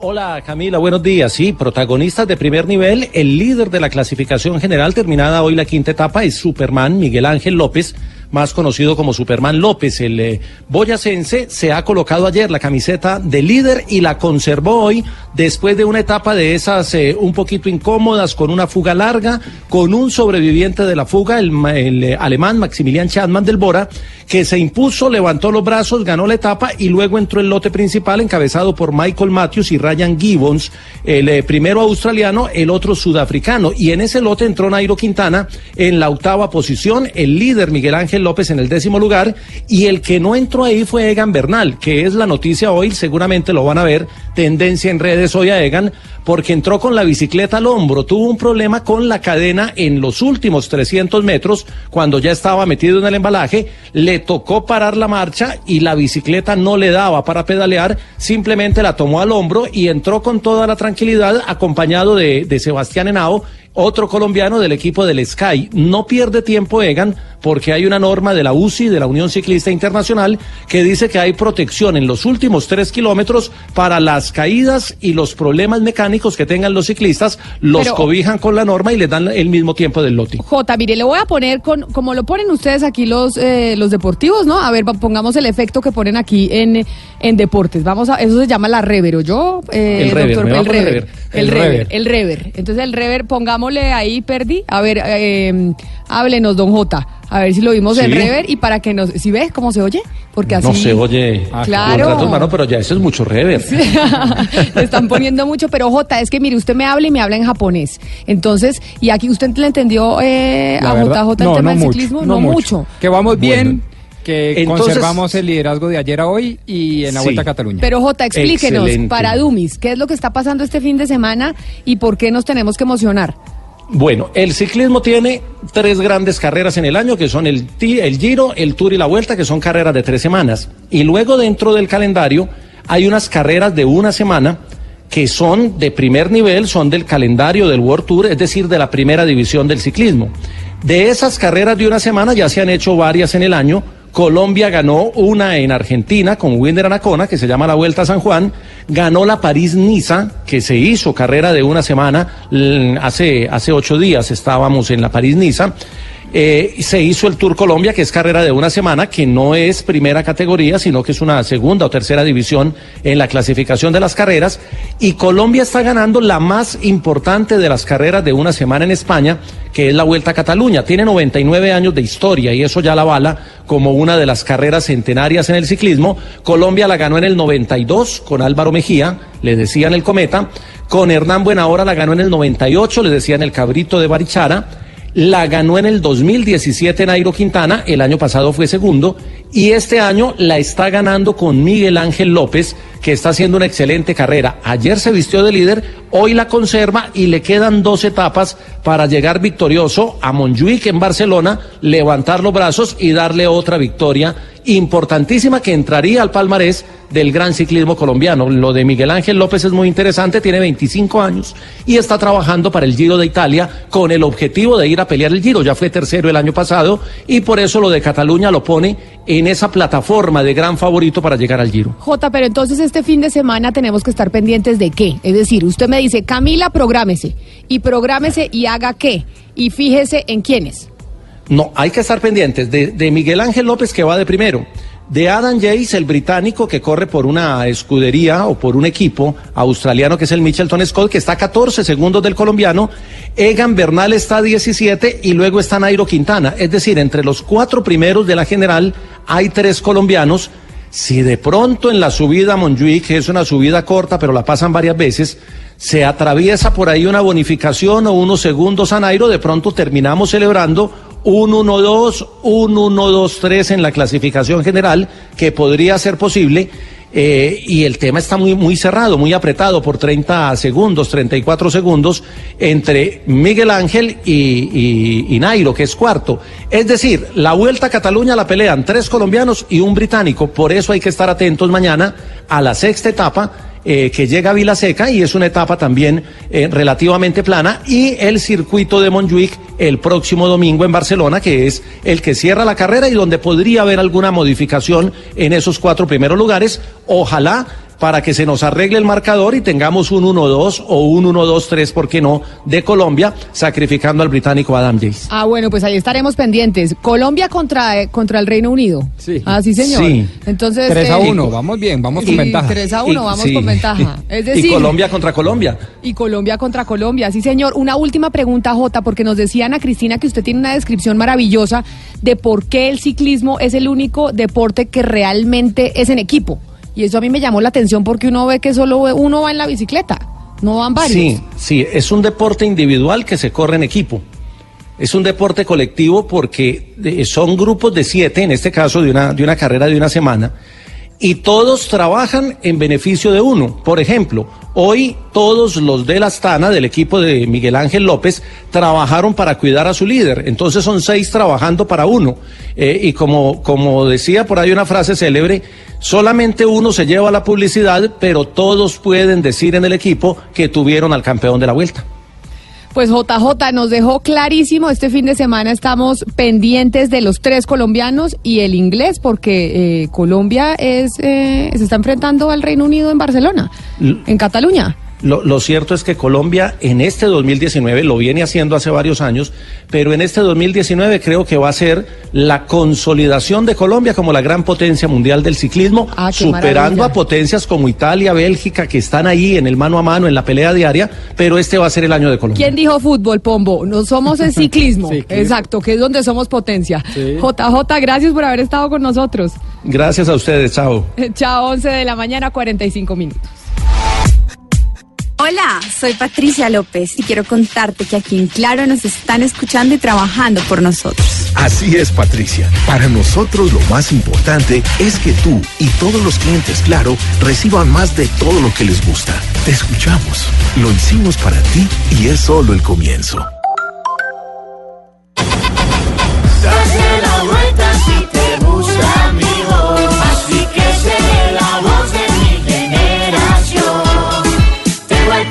La Voz Kids. Lunes a viernes, 8 de la noche. Caracol Televisión. Nos mueve la vida.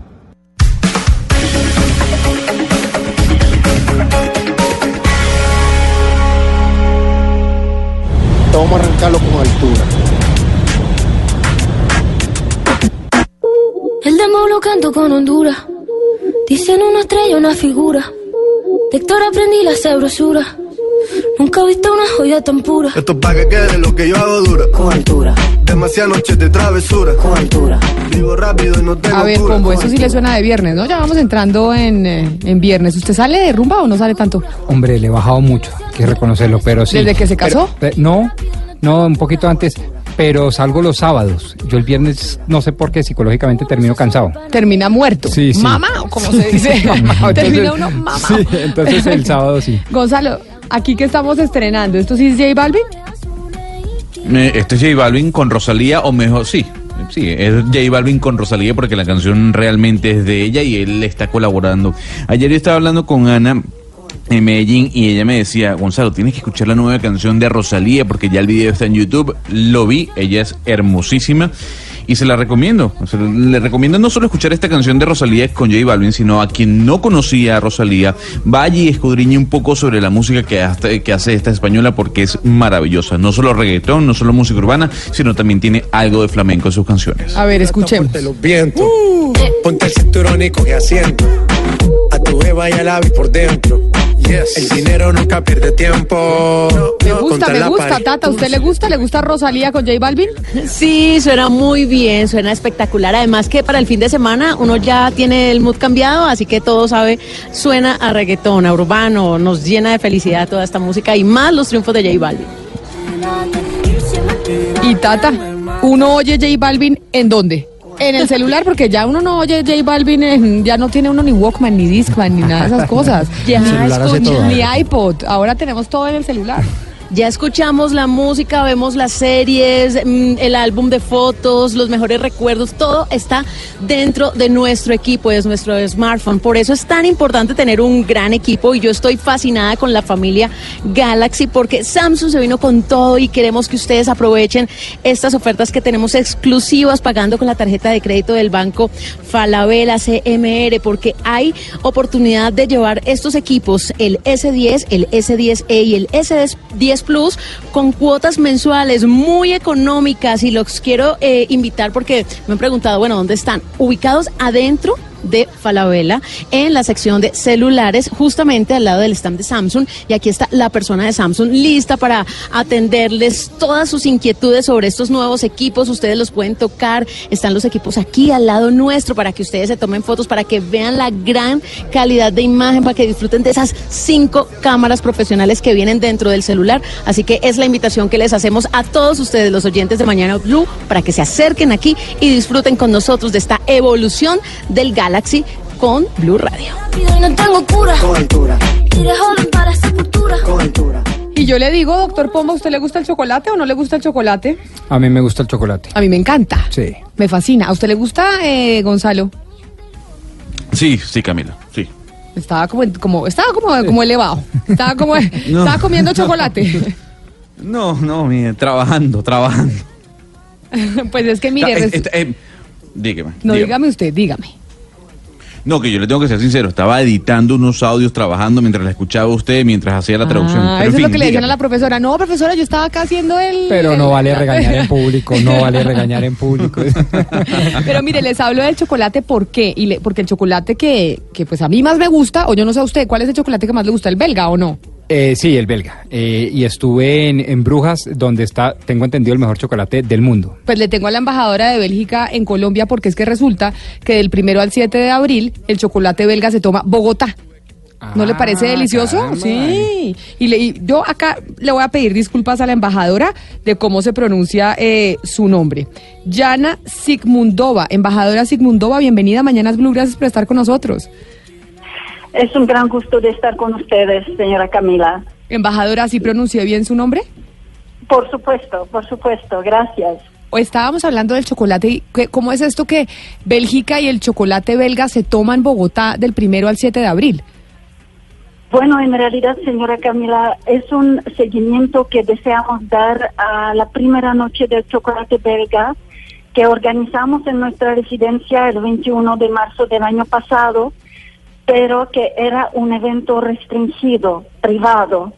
Entonces, esta vez, este año, en la segunda edición, deseamos que un público colombiano más amplio pueda aprovechar um, del chocolate belga a través de nuestro partenariado con la cadena de restaurantes Sonaca, que va a ofrecer postres um, en base de nuestros chocolates de la empresa Puratos del primero al 7 de abril.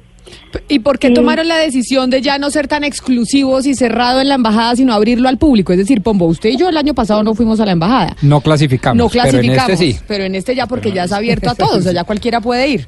Embajadora. Sí, sí, por supuesto. um, bueno, el evento cerrado no ha podido acoger más de 150 personas y tuvimos muchos reclamos después pidiendo um, cómo se puede asistir. Entonces de ahí la idea de ampliar ese evento y incluso lo vamos a ampliar um, en un evento gastronómico que realizaremos en el nuevo restaurante eh, El Pan Cotidiano, Le Pan Cotidiano, que se abrió en el Parque de la 93 en Bogotá. Ah, delicioso.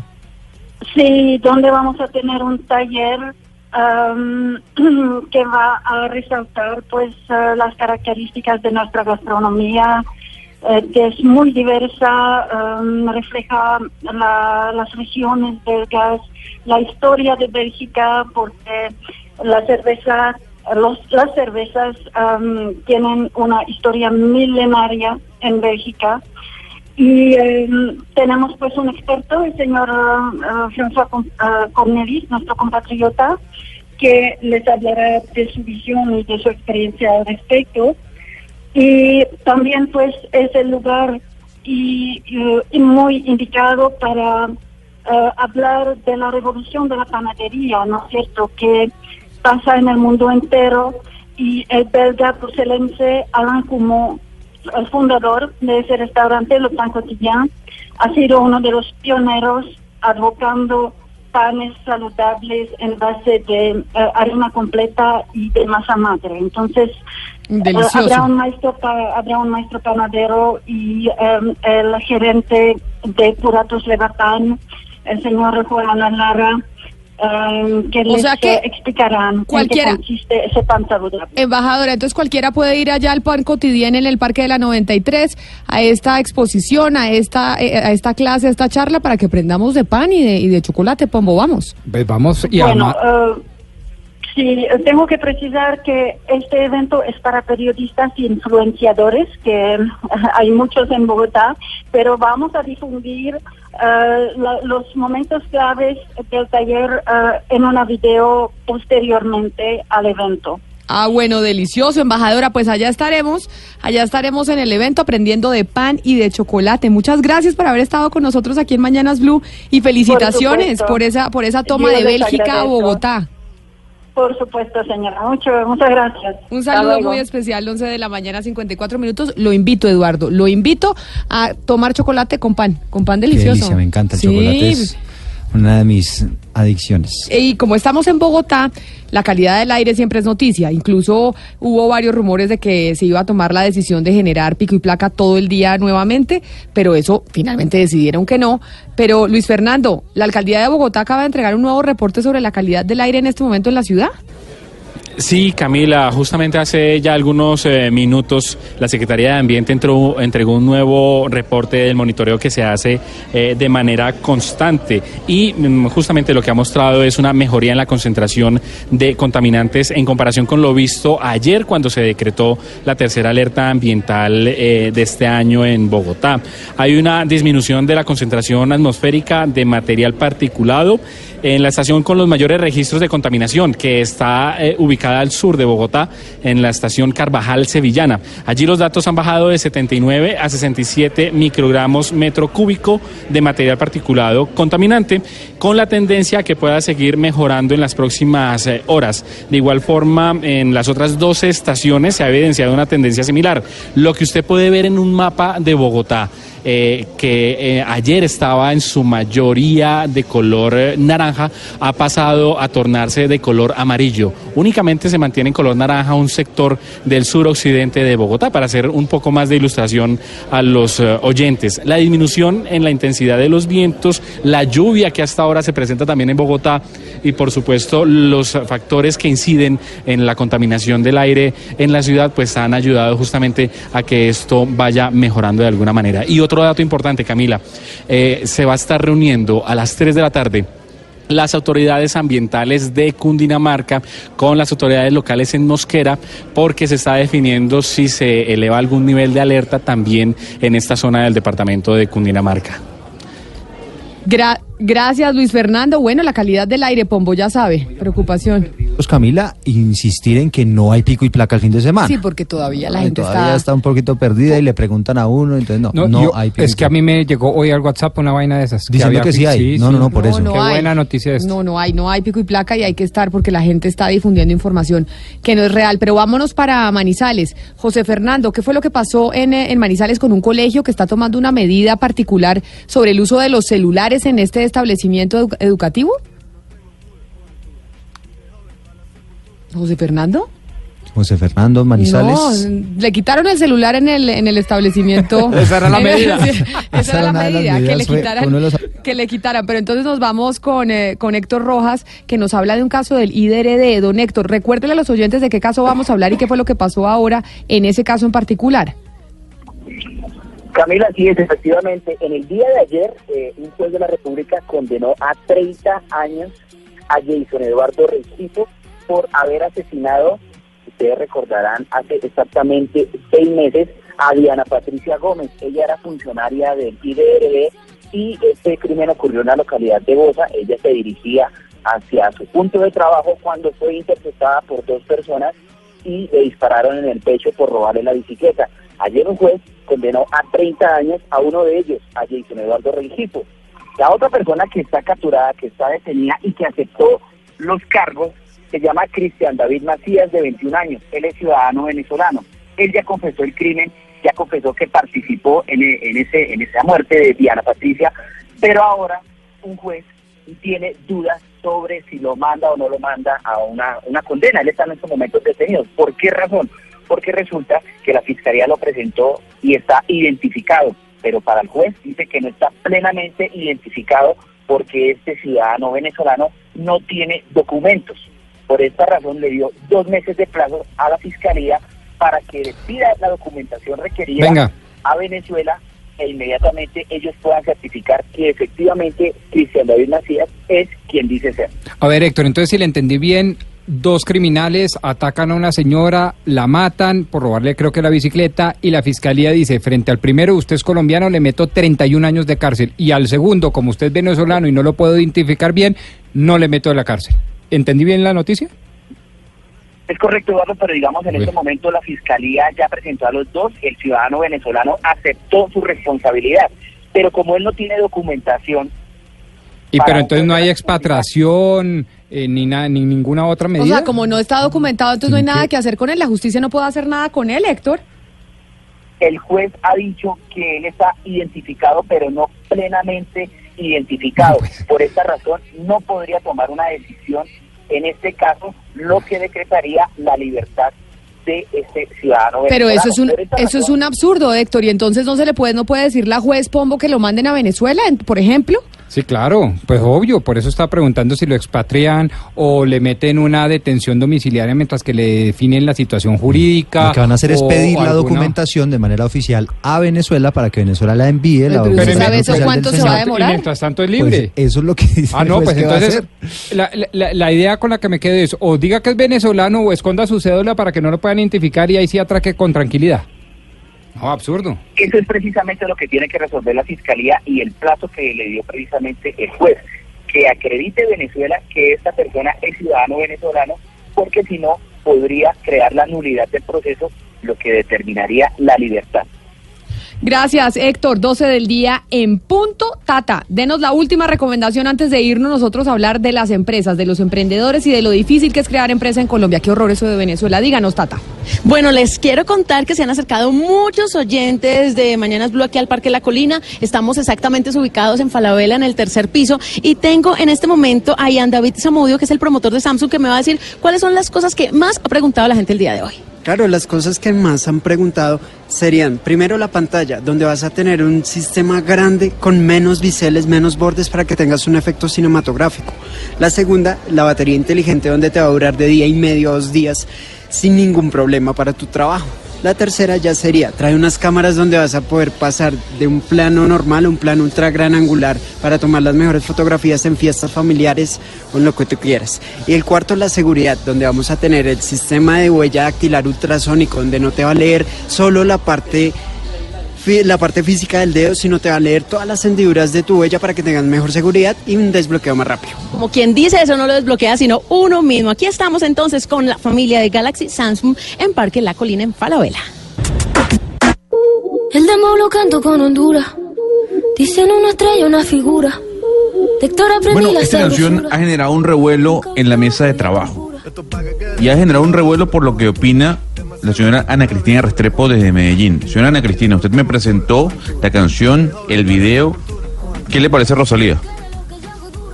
No, yo soy la más fanática de Rosalía porque es que a mí Rosalía me parece que es un fenómeno musical impresionante. Además, eh, esta mujer como, es decir, como ícono, como líder, inclusive hace menos de un mes la revista Forbes eh, la presentó en una lista de los 300 europeos más influyentes del mundo, de los 300 europeos jóvenes.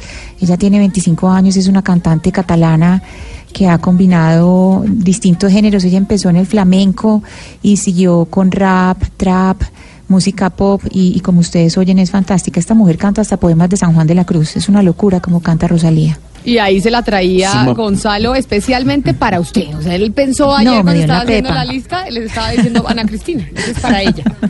Ana Cristina. Sí, sí, es que es fantástica. A mí me encantan todas las canciones de Rosalía. Tiene, tiene una canción eh, del año pasado que se llama Piensa en tu mirada, del, del- de un trabajo que se llama El Mar- Mal Querer, que es divina. Ella canta hermosísimo. Ana Cristina, contémosle a los oyentes cuál es la noticia de Medellín en este momento. ¿Qué fue lo que pasó con uno de los diputados? ¿Cuál es la noticia de última hora en Medellín?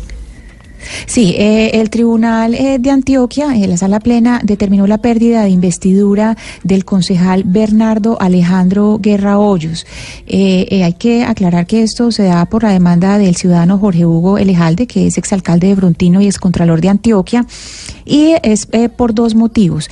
Primero, por violación de las normas de financiamiento de su pasada campaña, porque lo había financiado la Corporación de Estudios por Medellín, que es una corporación sin ánimo de lucro y que una cuñada suya pues es parte eh, de esa de esa corporación y luego esa corporación fue contratista eh, del Consejo de Medellín. Entonces, pues por ahí por un lado pues hay con, eh, conflicto de interés y por otro lado porque aprobó una exoneración tributaria a los propietarios de Asensi, que es uno de los edificios de CDO y resulta que una de las hijas o la hija de Bernardo Alejandro Guerra Hoyos pues era es propietaria de Asensi. Entonces, una vez más conflicto de interés.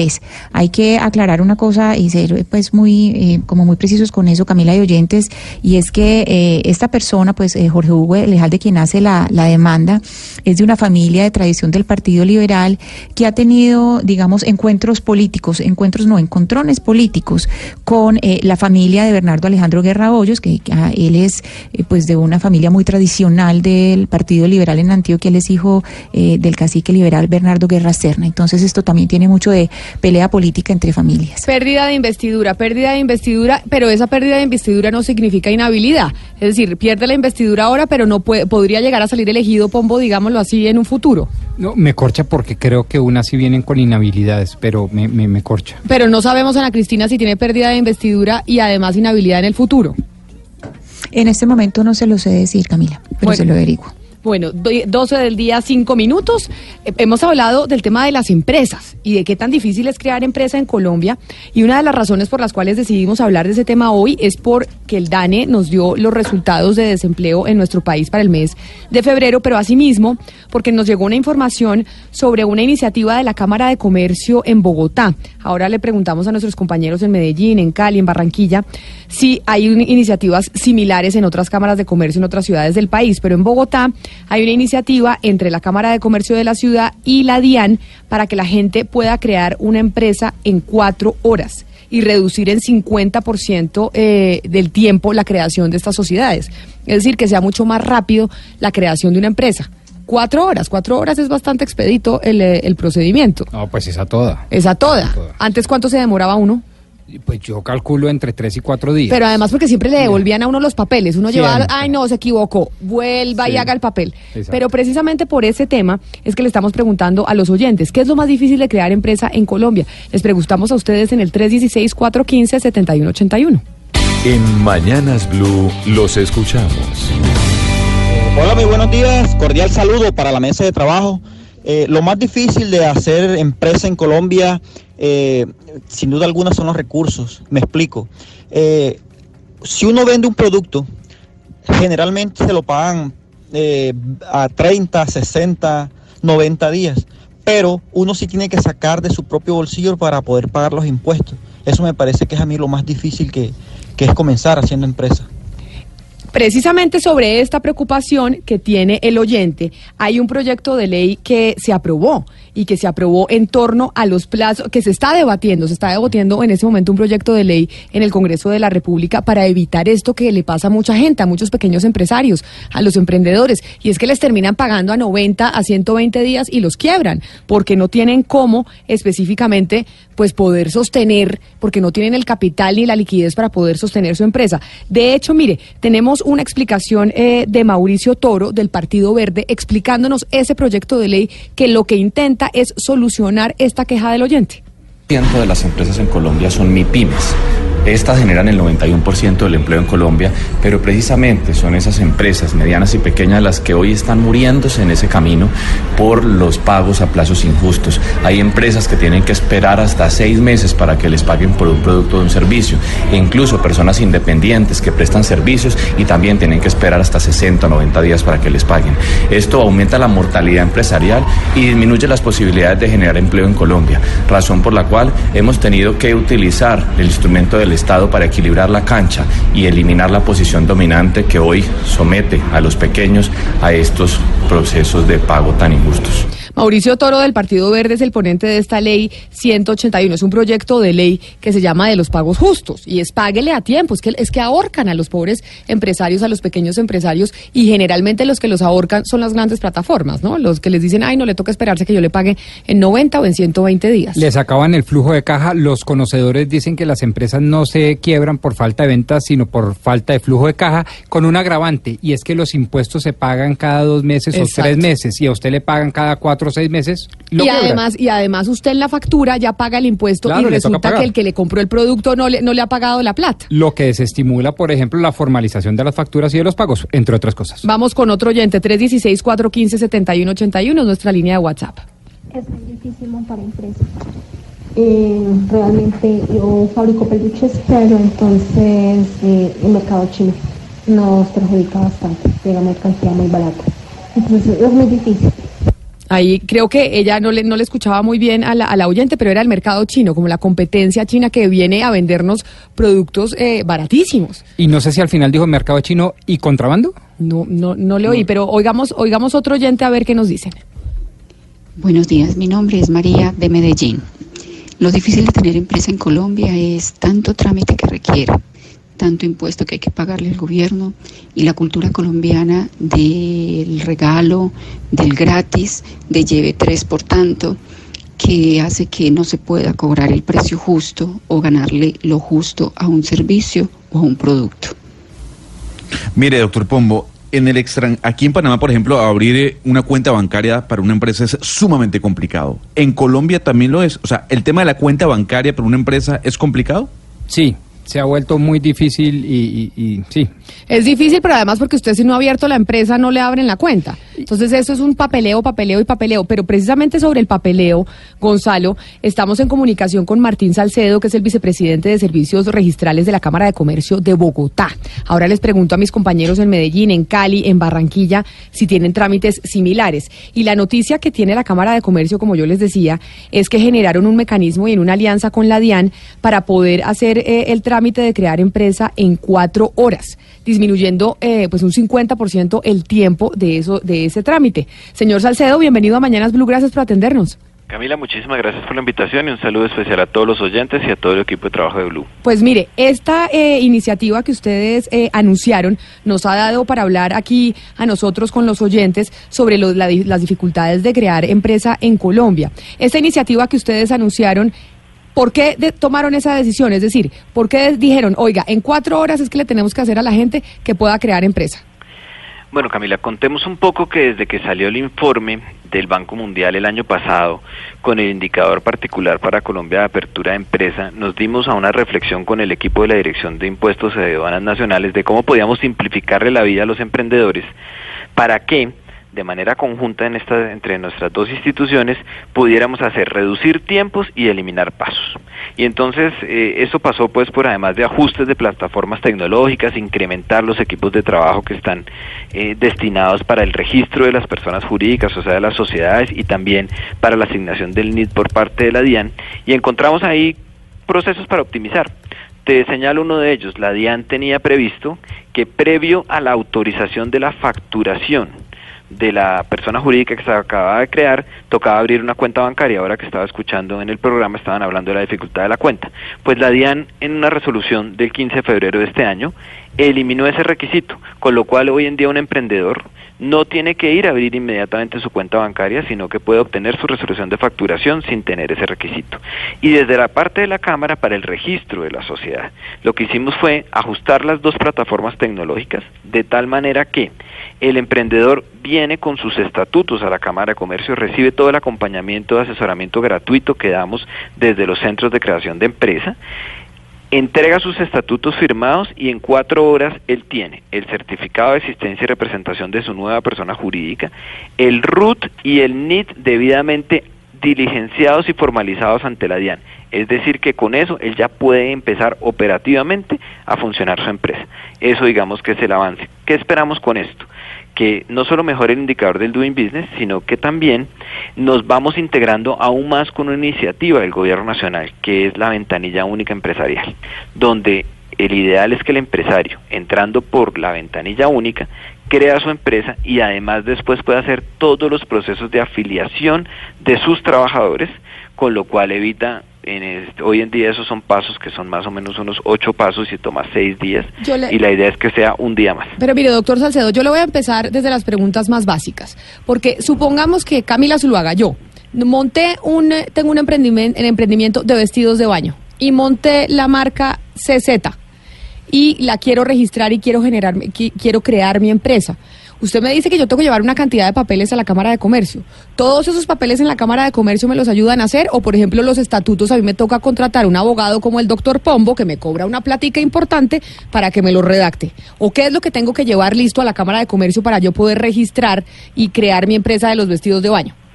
Bueno, lo primero es que la empresa de vestidos de baño va a crearse como una persona jurídica, entonces puede descargar los estatutos, el modelo de estatutos que tenemos en la página web de la Cámara de Comercio de Bogotá. O sea, y no puede tengo que eso. contratar a Pombo. Lo Mm. puedo bajar simplemente de la página. Eh, lo pueden bajar directamente de la página.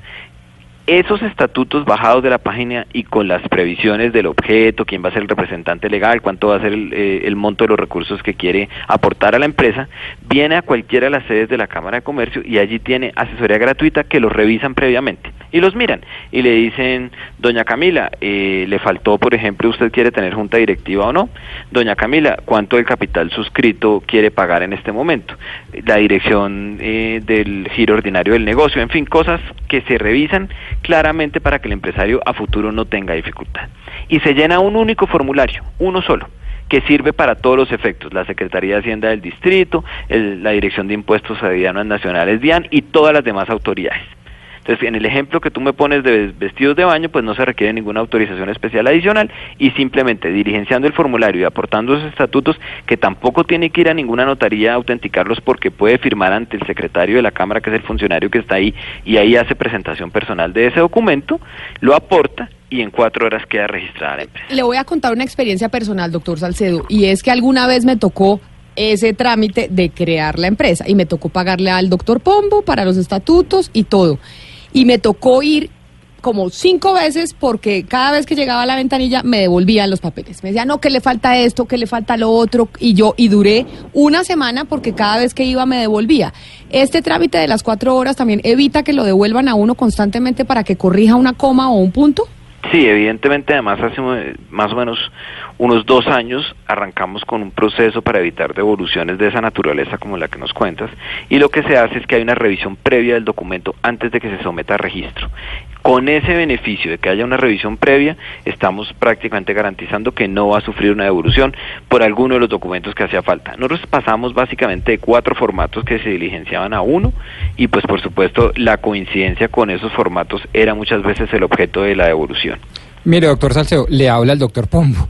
Yo soy, Pombo. yo soy de los que celebro este tipo de El iniciativas. que me cobra los estatutos. Al que quieren dejar sin trabajo, doctor. Pombo, no, No, y no feliz quedarme sin trabajo si es en aras a acabar con esa tramitología excesiva. Pero déjeme ser un poquito escéptico, porque lo que usted está diciendo es cierto, pero es que falta más de la mitad del camino. Falta el pre-RUT, para los oyentes el RUT es el registro único tributario. Uno va a la DIAN, le dan un pre-RUT, después le dicen listo, con eso puede ir al banco, el banco le abre una cuenta, pero tiene que después traer el RUT definitivo, después vuelve a la DIAN, le dan el RUT definitivo, después vuelve al banco y ahí sí le da a la DIAN eh, la orden de facturación para que uno pueda empezar a facturar cuando vende sus productos. ¿Eso no le parece del todo excesivo? Pues precisamente ese análisis que usted hace fue el que nosotros hicimos con la DIAN y la buena noticia es que todo ese trasegar que usted acaba de escribirnos fue el que se eliminó. Y le digo de una vez claramente, cuando viene a la Cámara de una vez diligencia el prerut y le queda el NIT en firme, entonces ya no tiene que ir a la DIAN.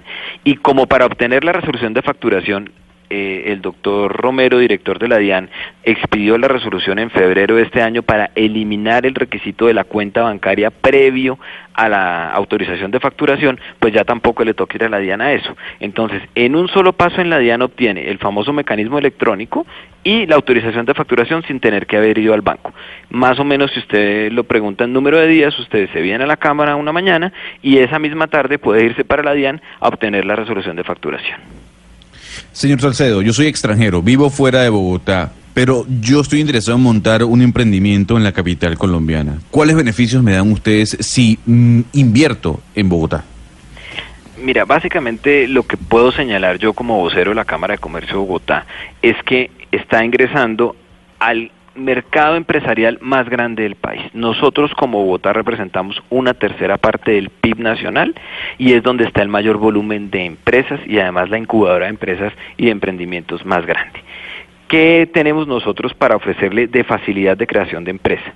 Todo ese trámite que acabamos de describir de la creación de estatutos se puede hacer virtual y tenemos creación de sociedades por acciones simplificada virtual a través del portal de la Cámara de Comercio. Pero si usted quisiera como extranjero simplemente matricularse como persona comerciante, persona natural y no crear una persona jurídica aparte, también puede hacerlo virtualmente completamente en la página web. De beneficio, perdóname, solamente termino una precisión, de beneficios particulares que no solo es Bogotá, sino todo el país, tiene un beneficio para jóvenes emprendedores, que es la ley 1780.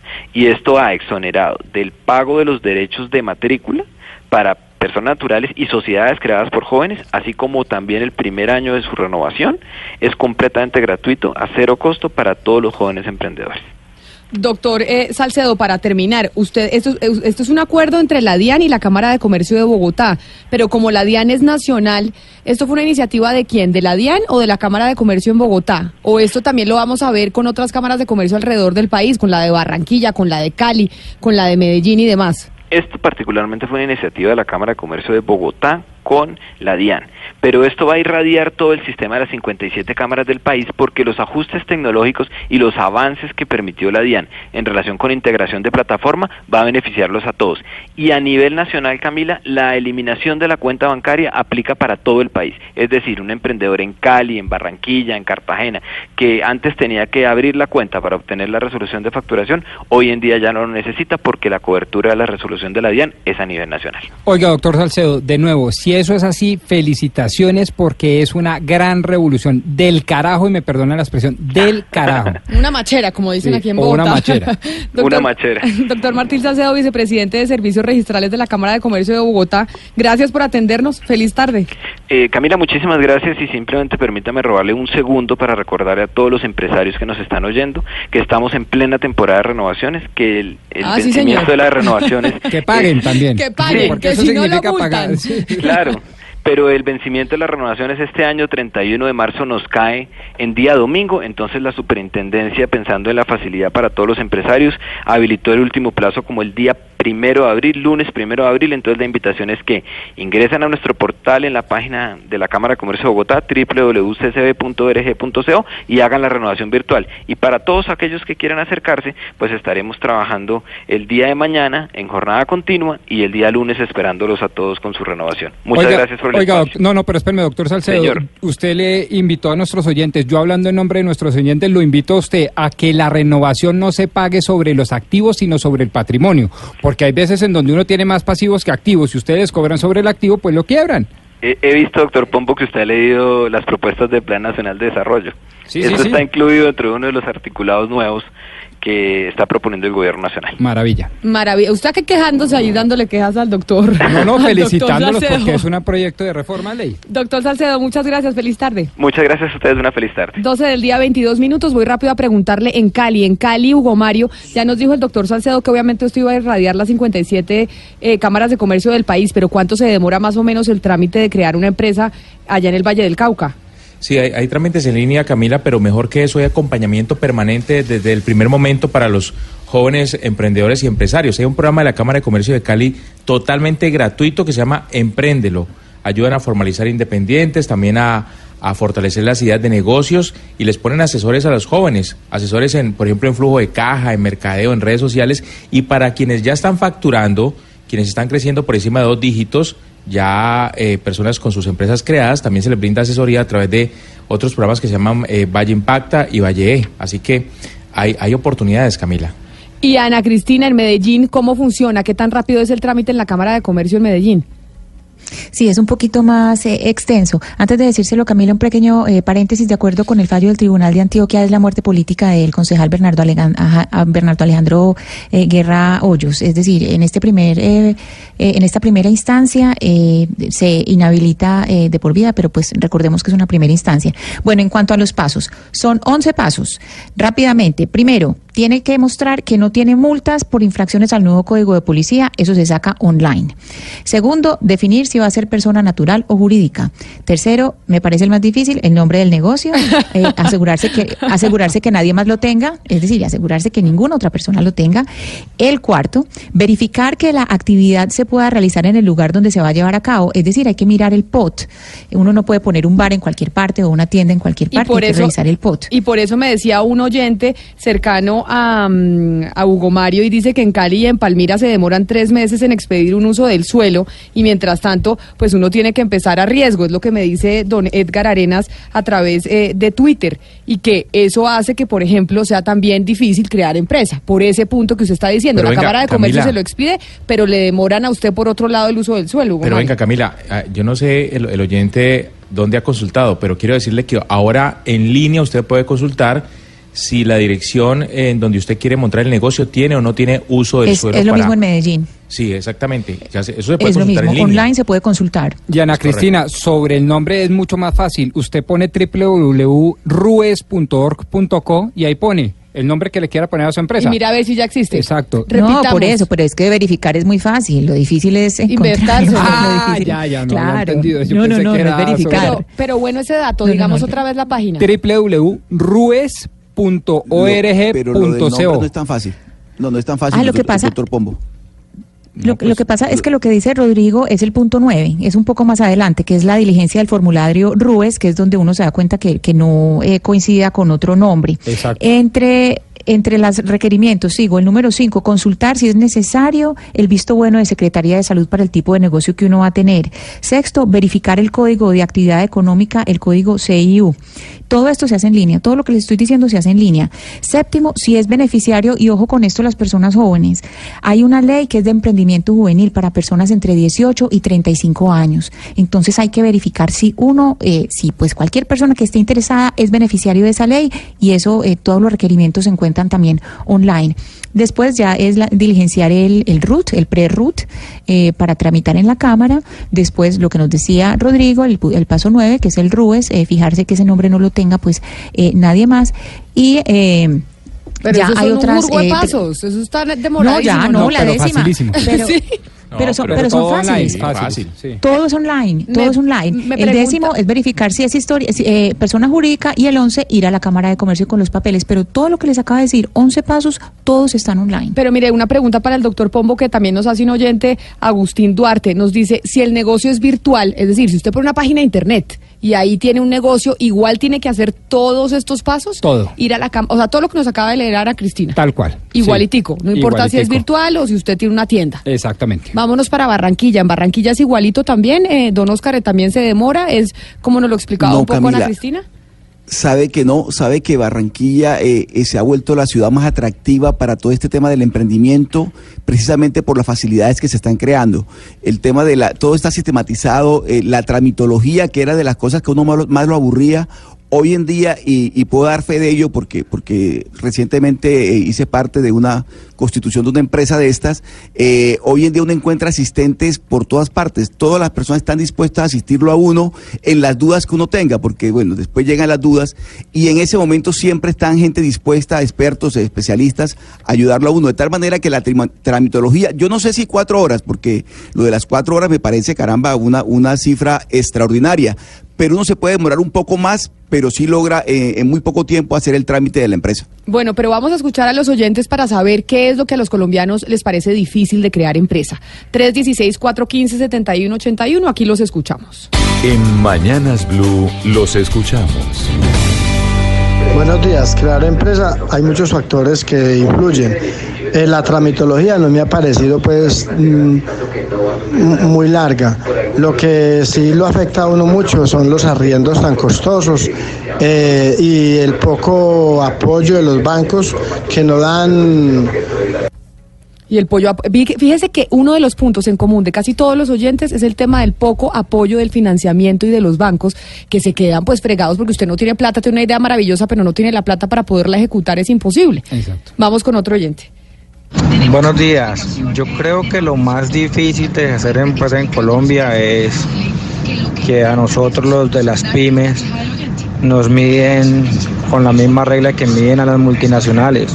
Es decir, nosotros tenemos las mismas obligaciones y los mismos compromisos, las empresas pequeñas, que las empresas grandes. Camila, pero ¿cómo un banco certifica que su idea es buena? El problema, ese mismo problema lo tenemos aquí en Panamá con el llamado capital semilla. O sea, ¿cómo un banco sin usted tener ningún tipo de experiencia en el negocio, sin una buena idea, puede confiar en usted? Y desembolsillar plata para, para que usted pueda iniciar su negocio. Entonces es que ese es el problema. No, a ver, dos cosas. Primero, hay líneas de crédito especiales en donde se le crea al, al emprendedor y se le crea la idea y precisamente pues ese es el, riesgo que toma el banco. Y la segunda, en Colombia y creo que en gran parte de Latinoamérica hay eh, fondos eh, del Estado, eh, acá es Fogafini, no me acuerdo otro, el, el- el nombre del otro fondo, que respaldan los créditos de los empresarios. Eh, de tal manera que Sí. si el empresario se cuelga, pues el Estado le dice, oiga, yo le respondo a este banco para que usted le responda a sus Pero, acreedores. pero mire, Gonzalo, es que esas Pero preguntas pregúntele. que usted tiene, pero esas preguntas que usted tiene es que tenemos a Andrés Chavarro, director del Centro de Innovación y Emprendimiento del CESA, que es precisamente quien nos puede responder todas estas dudas que tenemos. Es ingeniero, educador y además emprendedor. Doctor Chavarro, bienvenido. Camila, buenas tardes, ¿cómo están todos? Muy bien, pues aquí hablando del tema de crear empresa y de lo difícil que puede llegar a ser en Colombia y le traslado esa duda que tiene don Gonzalo Lázaro y mi compañero. Y es una de las grandes eh, preocupaciones y digamos dificultades que tiene la gente y que nos han dicho los oyentes de crear empresa es el tema del financiamiento. ¿Quién les presta? Los bancos no terminan prestándoles pues porque son eh, nuevas empresas y nuevas ideas. ¿Eso cómo se puede solucionar? Sí, ese, esa temática es muy cierta. eh, sin embargo, yo creo que el, el principal problema ante esa, esa pared que muchos emprendedores encuentran es que realmente hay que hacer un proceso anterior.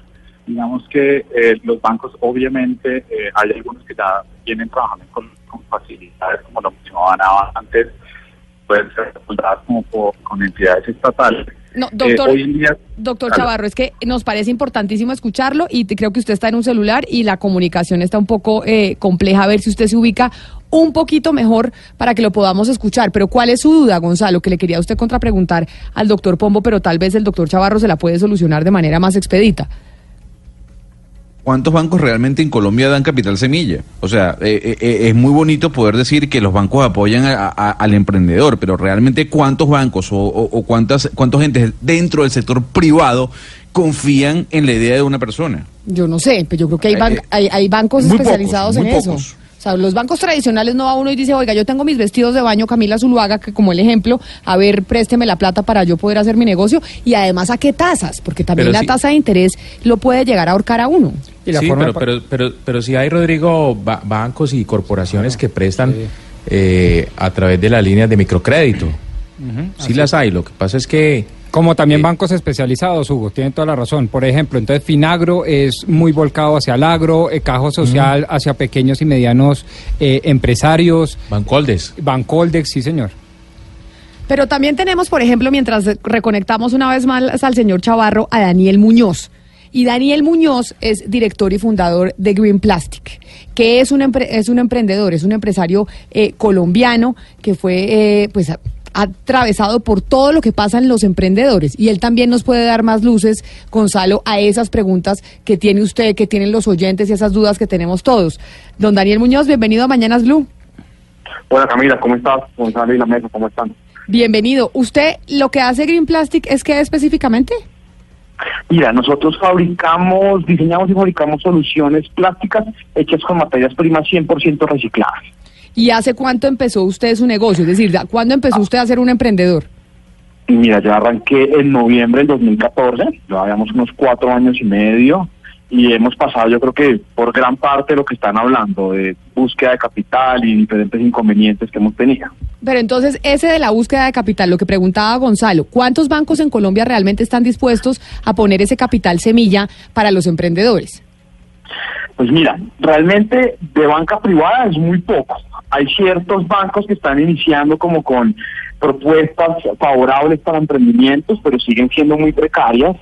Y adicionalmente, pues eh, te- tenemos algo y es que los emprendedores muchas veces no estamos preparados para poder llegar a un, a un banco con los requerimientos y los requisitos que ellos nos miden.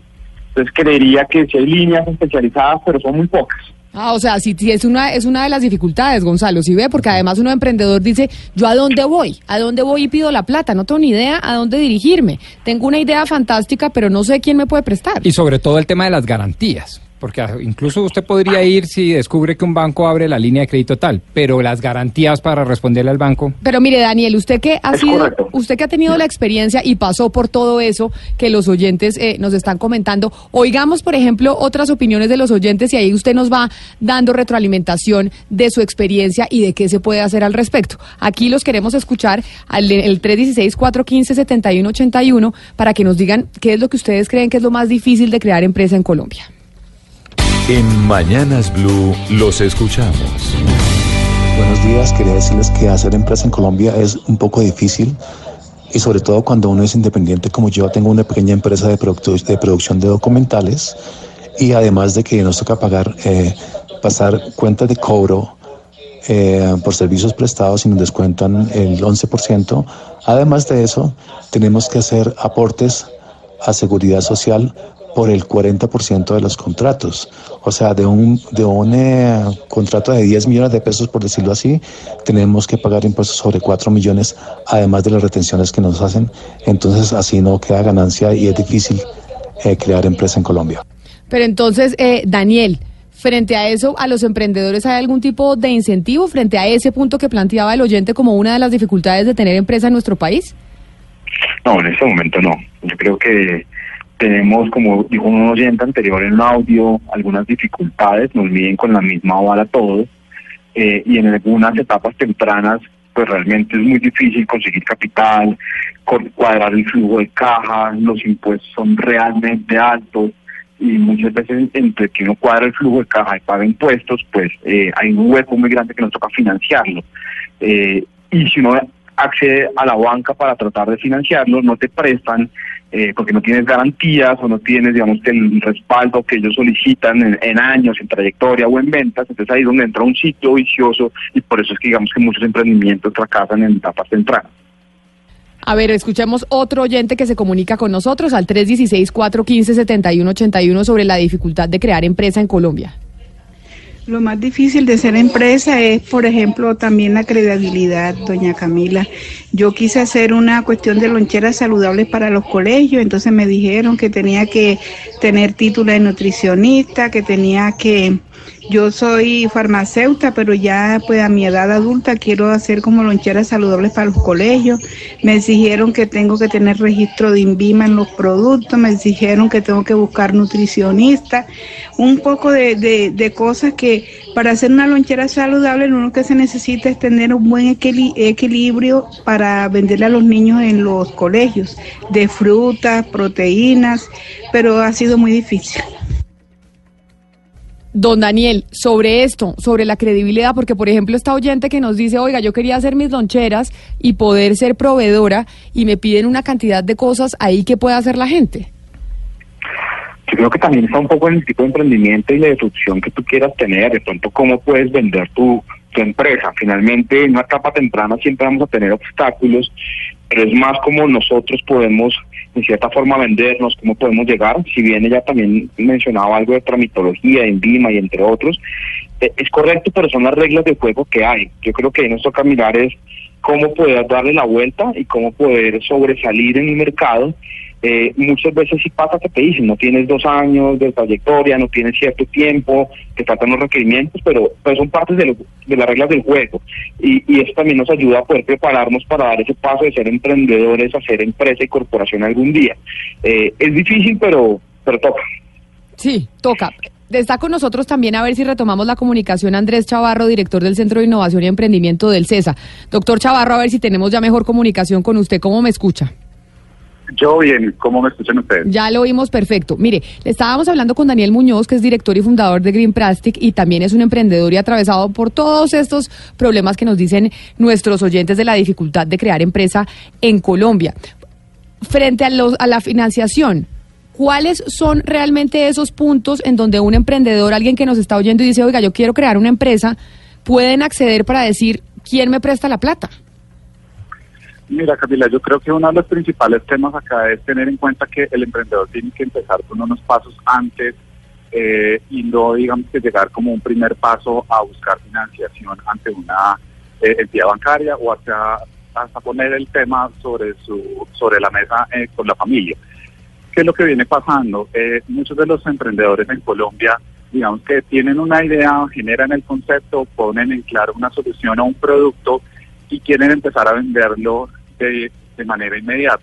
Sin embargo, esto tiene una problemática y es que si uno previamente no ha hecho un ejercicio de validar que esa solución o ese producto realmente quiere ser adquirido por alguien, pues genera un problema en cuanto a la financiación, porque si yo no tengo mecanismos para demostrar que voy a generar un ingreso real, pues obviamente ni ninguna entidad financiera ni cualquier otro mecanismo con el cual yo me pueda financiar en etapa de semilla, pues va a creer en mí. Pero me decía, pero nos decía Daniel Muñoz que realmente ningún banco privado está dispuesto a hacer eh, préstamos de capital semilla, que toca ir a otro tipo de de entidades. ¿Cuáles son esas instituciones que le prestan a los emprendedores plata para crear empresa? Digamos que ese es uno de los temas que bien ha venido cambiando en los últimos años. Digamos que con emprender es uno de aquellos en los que digamos que es más sencillo para el emprendedor, eh, digamos que con que está involucrado en negocios con bajo nivel de tecnología o con un nivel de innovación bajo, en donde se puede acceder fácilmente a algunos recursos. Sin embargo, eh, a pesar de eso, lo que sí digamos que es como un poco la regla, no solamente en Colombia, sino en diferentes países, es que uno empieza con las, lo que se llama en inglés las tres Fs, que al final vienen a ser aquellos que son los amigos, la familia y lo que se llama coloquialmente en inglés fools, que al final son aquellos que creen un poco en mi idea temprana. Y realmente eso es sano empezarlo de esa manera porque realmente tampoco compromete al emprendedor ante instituciones terceras y, de- y si algo sale mal, pues realmente puedo tener un espacio de poder acomodarme. Vamos. Eso significa. Sí. No, lo escuchamos, lo escuchamos, doctor Chavarro. Entonces, digamos que eso significa que cuando yo empiezo con ese proceso y realmente pongo mi, mi solución, producto o servicio enfrente de un potencial comprador, yo sí puedo empezar a tener una atracción y puedo demostrar que hay un interés de compra y sobre esos intereses de compra es donde hoy en día sí es más fácil empezar a acceder a tener algunos recursos. Porque cuando yo ya tengo algún compromiso o algunos primeros clientes, así sea yo como persona natural registrado como comerciante, pues ahí tengo una primera instancia en donde puedo empezar a escalar. Muy bien lo decía Daniel, uno empieza como alguien pequeño, eventualmente se quiere convertir en una compañía y después en una corporación. Eso no es el camino que todos querrán, pero pues digamos que idealmente uno puede pensar así. Y desde, ese, desde esa perspectiva sí es necesario que el emprendedor entienda que, así como también lo mencionaba Daniel antes, hay unas reglas de juego según el, el, el área en el que se quiera Claro. trabajar. Pero Entonces hay una falta de información al respecto sobre el emprendedor. Vamos a oír otro oyente antes de despedirlos para ver pues cuáles son las preocupaciones que tienen los ciudadanos y que quieren crear empresa y que les parece difícil. Es muy interesante el tema que están tratando, pero yo creo que se está confundiendo la creación de una empresa en Colombia, que justamente es ir a la Cámara de Comercio, a la DIAN, llenar una serie de requisitos que son importantes para comenzar a operar, y otra cosa es la operación de la empresa.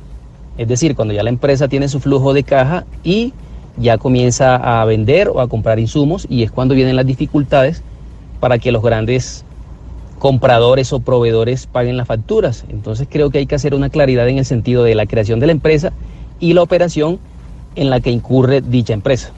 que además era precisamente lo que nos dice nuestro oyente, la, lo que les contábamos del proyecto de ley que ya se está tramitando en el Congreso, del representante que es ponente, el representante del Partido Verde, Mauricio Toro, para que les paguen a las empresas a tiempo, sobre todo a los, a los emprendimientos y a estas empresas pequeñas que no aguantan y que no tienen cómo sostener 90 o 120 días su factura. Si yo les tuviera que preguntar, Daniel, usted que es em, pues emprendedor, ha sido exitoso, dígale dos o tres consejos a los que a los empresarios que lo están escuchando, que quieren crear empresa, pero además, como dice el oyente, mantenerla, porque obviamente eso es lo más difícil, no solo crearla, sino mantenerla.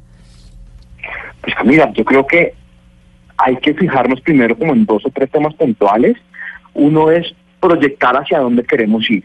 Y ese proyectarlo es revisar financieramente cómo debemos actuar, estructurar muy bien nuestros procesos, hacer un flujo de caja juicioso por lo menos a unos dos o tres años, mirar un flujo de recaudo, mirar cómo nos pegan los impuestos y de esta forma poder buscar cómo al proyectar nuestra compañía miramos qué recursos necesitamos, qué equipos necesitamos y de esta forma también trazamos una hoja de ruta. Creo que gran parte de lo que pasa es que el desorden o el afán de crecer muy rápido no permite que muchas empresas se organicen y se estructuren.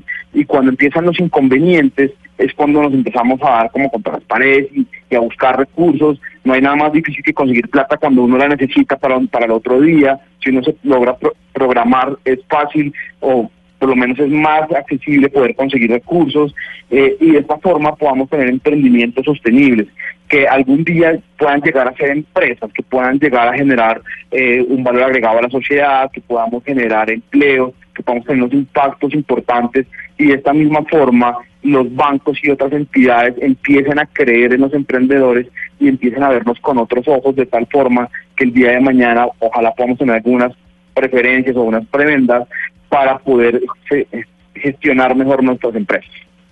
Pues ahí tienen nuestros oyentes, dos expertos hablándonos de creación de empresa y de mantenerla. Daniel Muñoz, director y fundador de Green Plastic, y Andrés Chavarro, director del Centro de Innovación y Emprendimiento del CESA. A los dos, muchas gracias por habernos atendido aquí en Mañanas Blue. Son las 12 del día, 44 minutos.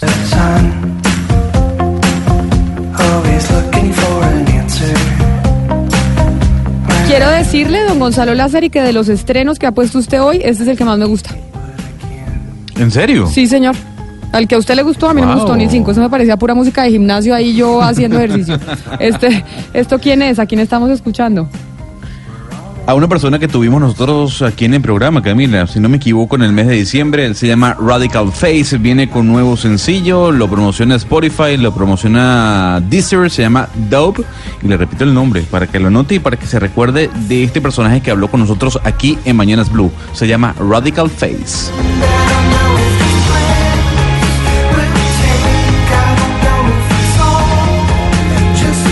Ya voy a anotar y yo quiero saber si usted también anota, Tata, o usted le gustó otro estreno distinto hoy de viernes de estrenos que nos trae Gonzalo Lázaro. No, ese está buenísimo. Además, esa banda de verdad es muy conocida y tienen ese sonido neoyorquino, pues estadounidense en general, que nos transporta, nos relaja, pero además también nos hace desconectar de la jornada laboral. Yo creo que ya hoy viernes estamos en otro tono, pero la música, eh, las series y todo, absolutamente todo, cabe en el nuevo Galaxy, en esta familia completísima que hoy pues hemos tenido la fortuna de seguirles contando a todos ustedes los oyentes de Mañanas Blue, que de verdad vale la pena tener este equipo. Son smartphones completísimos, hermosos, seguros, con cámaras profesionales, baterías inteligentes, una pantalla total para sentir siempre la calidad de cine y los precios. Hoy, pues estamos ubicados en Falabella en el tercer piso y tenemos una promoción muy especial, una oferta exclusiva, porque puede llevar estos equipos por cuotas. Así que el S10 en 274.991 mil pesos, el S10E en 224.991 pesos y el S10 Plus en 300 8.325 pesos. Así que los invito para que se acerquen, pasen, disfruten, conozcan esos equipos, se los lleven y de verdad van a tener la posibilidad de vivir intensamente su día a día, el fin de semana, todos los días, con la maravilla de un Galaxy y esta nueva familia de los Samsung.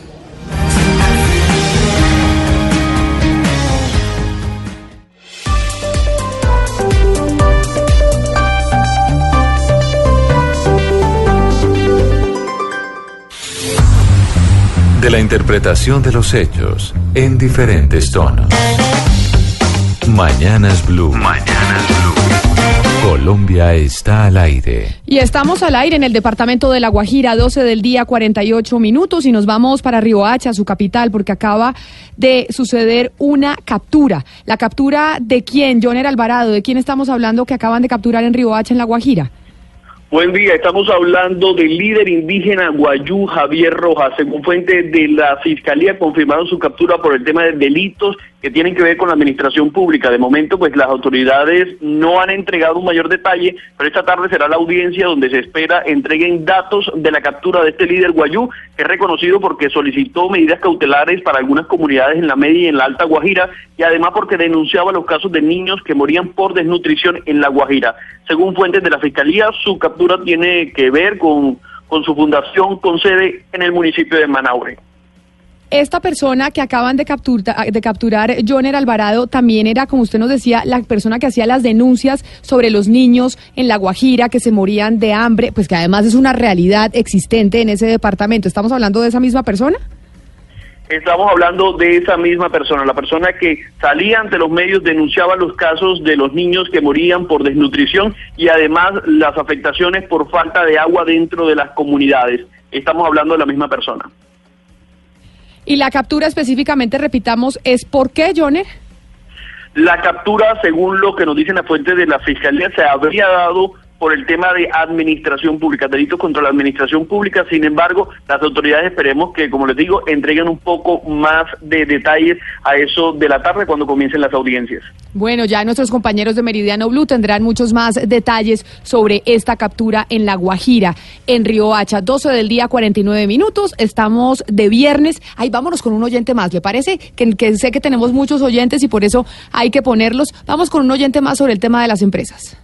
Pero es que, o sea, obviamente sí es difícil, pero para montar un negocio o cualquier tipo de empresa uno tiene que tener todos los requisitos. Sale la señora a decir que para, para vender loncheras en colegio, pues obviamente le van a pedir todos esos requisitos.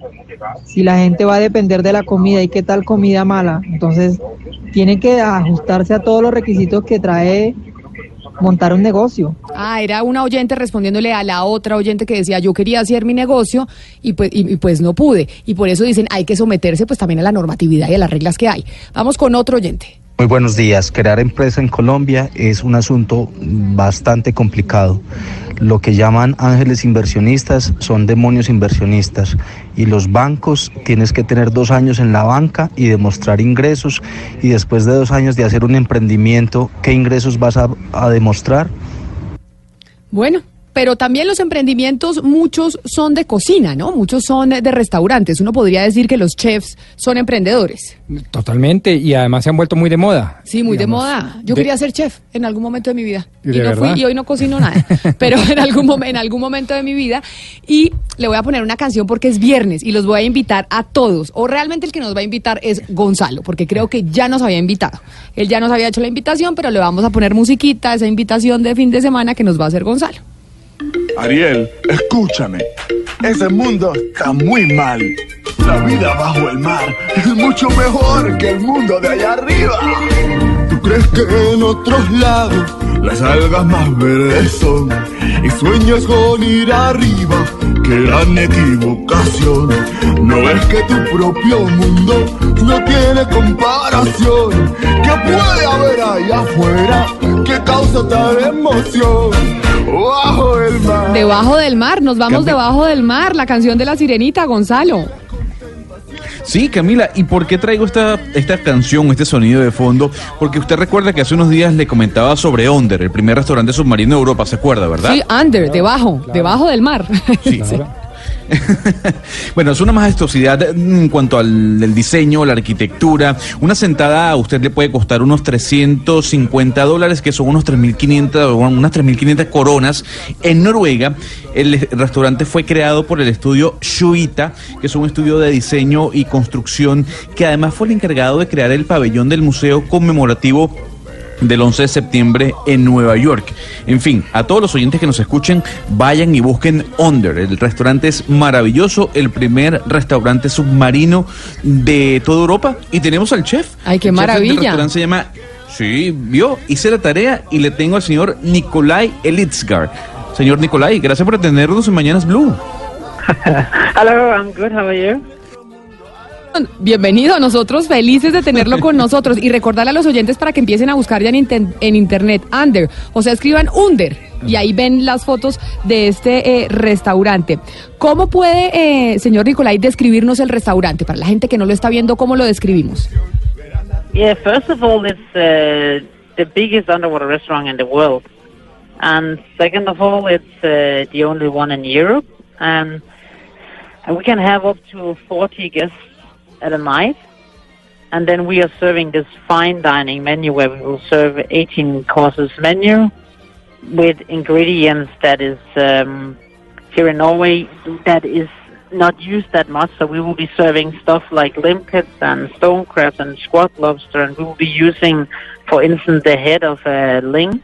And we have some really high ambitions regarding where we want to be with our cuisine, but another ambition would be that we want to learn people more about what we have in the southern part of Norway and the coastline. Bueno, pues lo primero que nos dice el chef es que este es el restaurante submarino más grande del mundo y el primero en Europa. Agrega eh, que puede atender hasta 40 invitados y ofrecerles un delicioso menú que incluye 18 platos con ingredientes que allá en Noruega no se usan mucho. Entonces, por ejemplo, está el cangrejo moro, la langosta squat o la cabeza de linfish, lo que nosotros conocemos como pescado maruca. Camila, ellos tienen una gran ambición por mostrar su cocina y también por enseñarle un poco más a las personas de ingredientes y comidas que se le tienen en la costa de Noruega. Mire, chef, nuestra directora Camila Zuluaga es vegetariana y tomando en cuenta el boom que hay en el mundo también con este tipo de comida, ¿ustedes tienen alguna opción vegetariana en su menú? Actually, and at this first menu we are serving, it's uh, mostly uh, seafood. So at almost every dish there is a protein. Uh, that could be scallop or langoustine or mahogany clams or whatever. But but during the summer, right now we don't have anything coming up from the ground here in Norway because it's it was really frozen before, and now we have eight degrees. But so things will start coming up. But later on in, in May, June, July, August, we will have some vegetarian dishes as well at the menu. Bueno, Gonzalo, nos dice que este es el primer menú que lo que van a servir en su mayoría es comida de mar como vierias, langostinos, almejas. Agrega también que antes del verano no pueden obtener nada del suelo porque el frío es muy fuerte, entonces pueden llegar a estar a 8 grados bajo cero. Ya más o menos a partir de mayo, junio, julio es cuando ya ha llegado el verano y bueno, pues obviamente tendrán opciones vegetarianas para este menú. Pero, ¿qué cree usted, Chef Nicolai, que está buscando la gente cuando va a su restaurante? ¿La comida realmente o más bien disfrutar de estar debajo del mar? I think that um, most of the guests that or that booked their tables one year ago, it was because of the atmosphere and the restaurant and the thing that it is underwater and the architecture and all that stuff. Because we never really talked much about the food before recently, but now I see a lot of food writers and bloggers and journalists and even good, really um, renowned chefs around the world would like to come and dine with us, and that's pretty cool. Pues Camila, lo primero que nos dice el chef es que si usted quiere hacer una reserva tiene que esperar un año, así como lo escucha. Agrega además que él cree que es la atmósfera del restaurante lo que la gente quiere experimentar, el hecho de que esté debajo del agua. Además, Camila, antes de abrir no hablaban mucho de la comida, sino del lugar. Pero ahora él está viendo cómo muchos críticos culinarios, periodistas y chefs alrededor del mundo están es interesados en ir a comer y en probar su comida, obviamente. Nicolai, y hemos visto que los arquitectos y diseñadores del restaurante son muy buenos y además las fotos que nos manda Gonzalo, pues el restaurante se ve espectacular. En cuanto a diseño, ¿qué es lo que hace tan especial a- al restaurante? Um, in the construction itself is designed by Snøhead. It is a huge company that's uh, well known for making great things around the world. And then we have, for instance, all the uh, the tree that is used in the inside the restaurant at, and for chairs and for tables. All that wood is oak, and it comes only four to five kilometers away from the restaurant. And then it was driven up to um, a place uh, 40 minutes away from the restaurant. They worked with the wood and then they came back and put it inside the restaurant. And that's uh, really unique and that's the thing that I'm really proud of. Pues Sebastián, la construcción en sí está diseñada por una empresa que ha realizado trabajos muy buenos alrededor del mundo.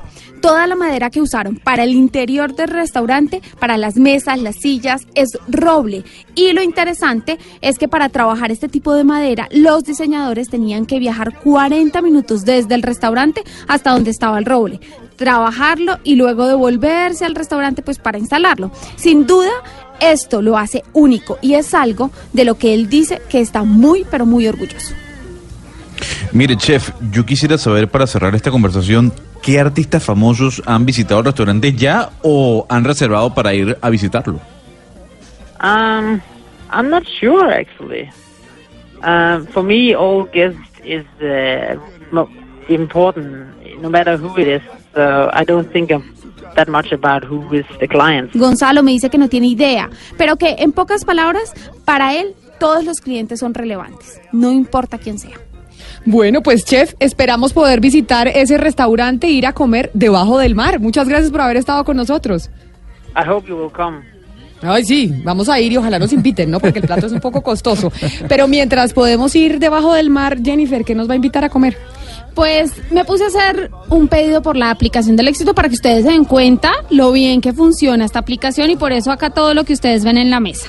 Porque les quiero recomendar la aplicación nuevamente para que la descarguen o en Android o en iOS. En cualquiera de los dos sistemas operativos está disponible. Van a poder encontrar sus productos favoritos, los que más le gustan. Además, la aplicación a usted le recomienda, dependiendo como de lo que usted vaya pidiendo, le dice, bueno, y hoy hay oferta. Que eso es lo más importante. Hoy los quiero invitar a que ingresen a la sección de mis descuentos porque hay descuentos hasta del 50% de descuento en algunos productos. No les voy a contar cuáles porque quiero que ustedes descarguen la aplicación y lo conozcan. Hoy les traje una marca muy especial que se llama Frescampo, que es una marca nueva del éxito y por eso tenemos aquí maní, eh, tenemos nachos. Además, hay unos productos especiales, Camila, como la saltín, que usted está viendo como una cajita muy bonita.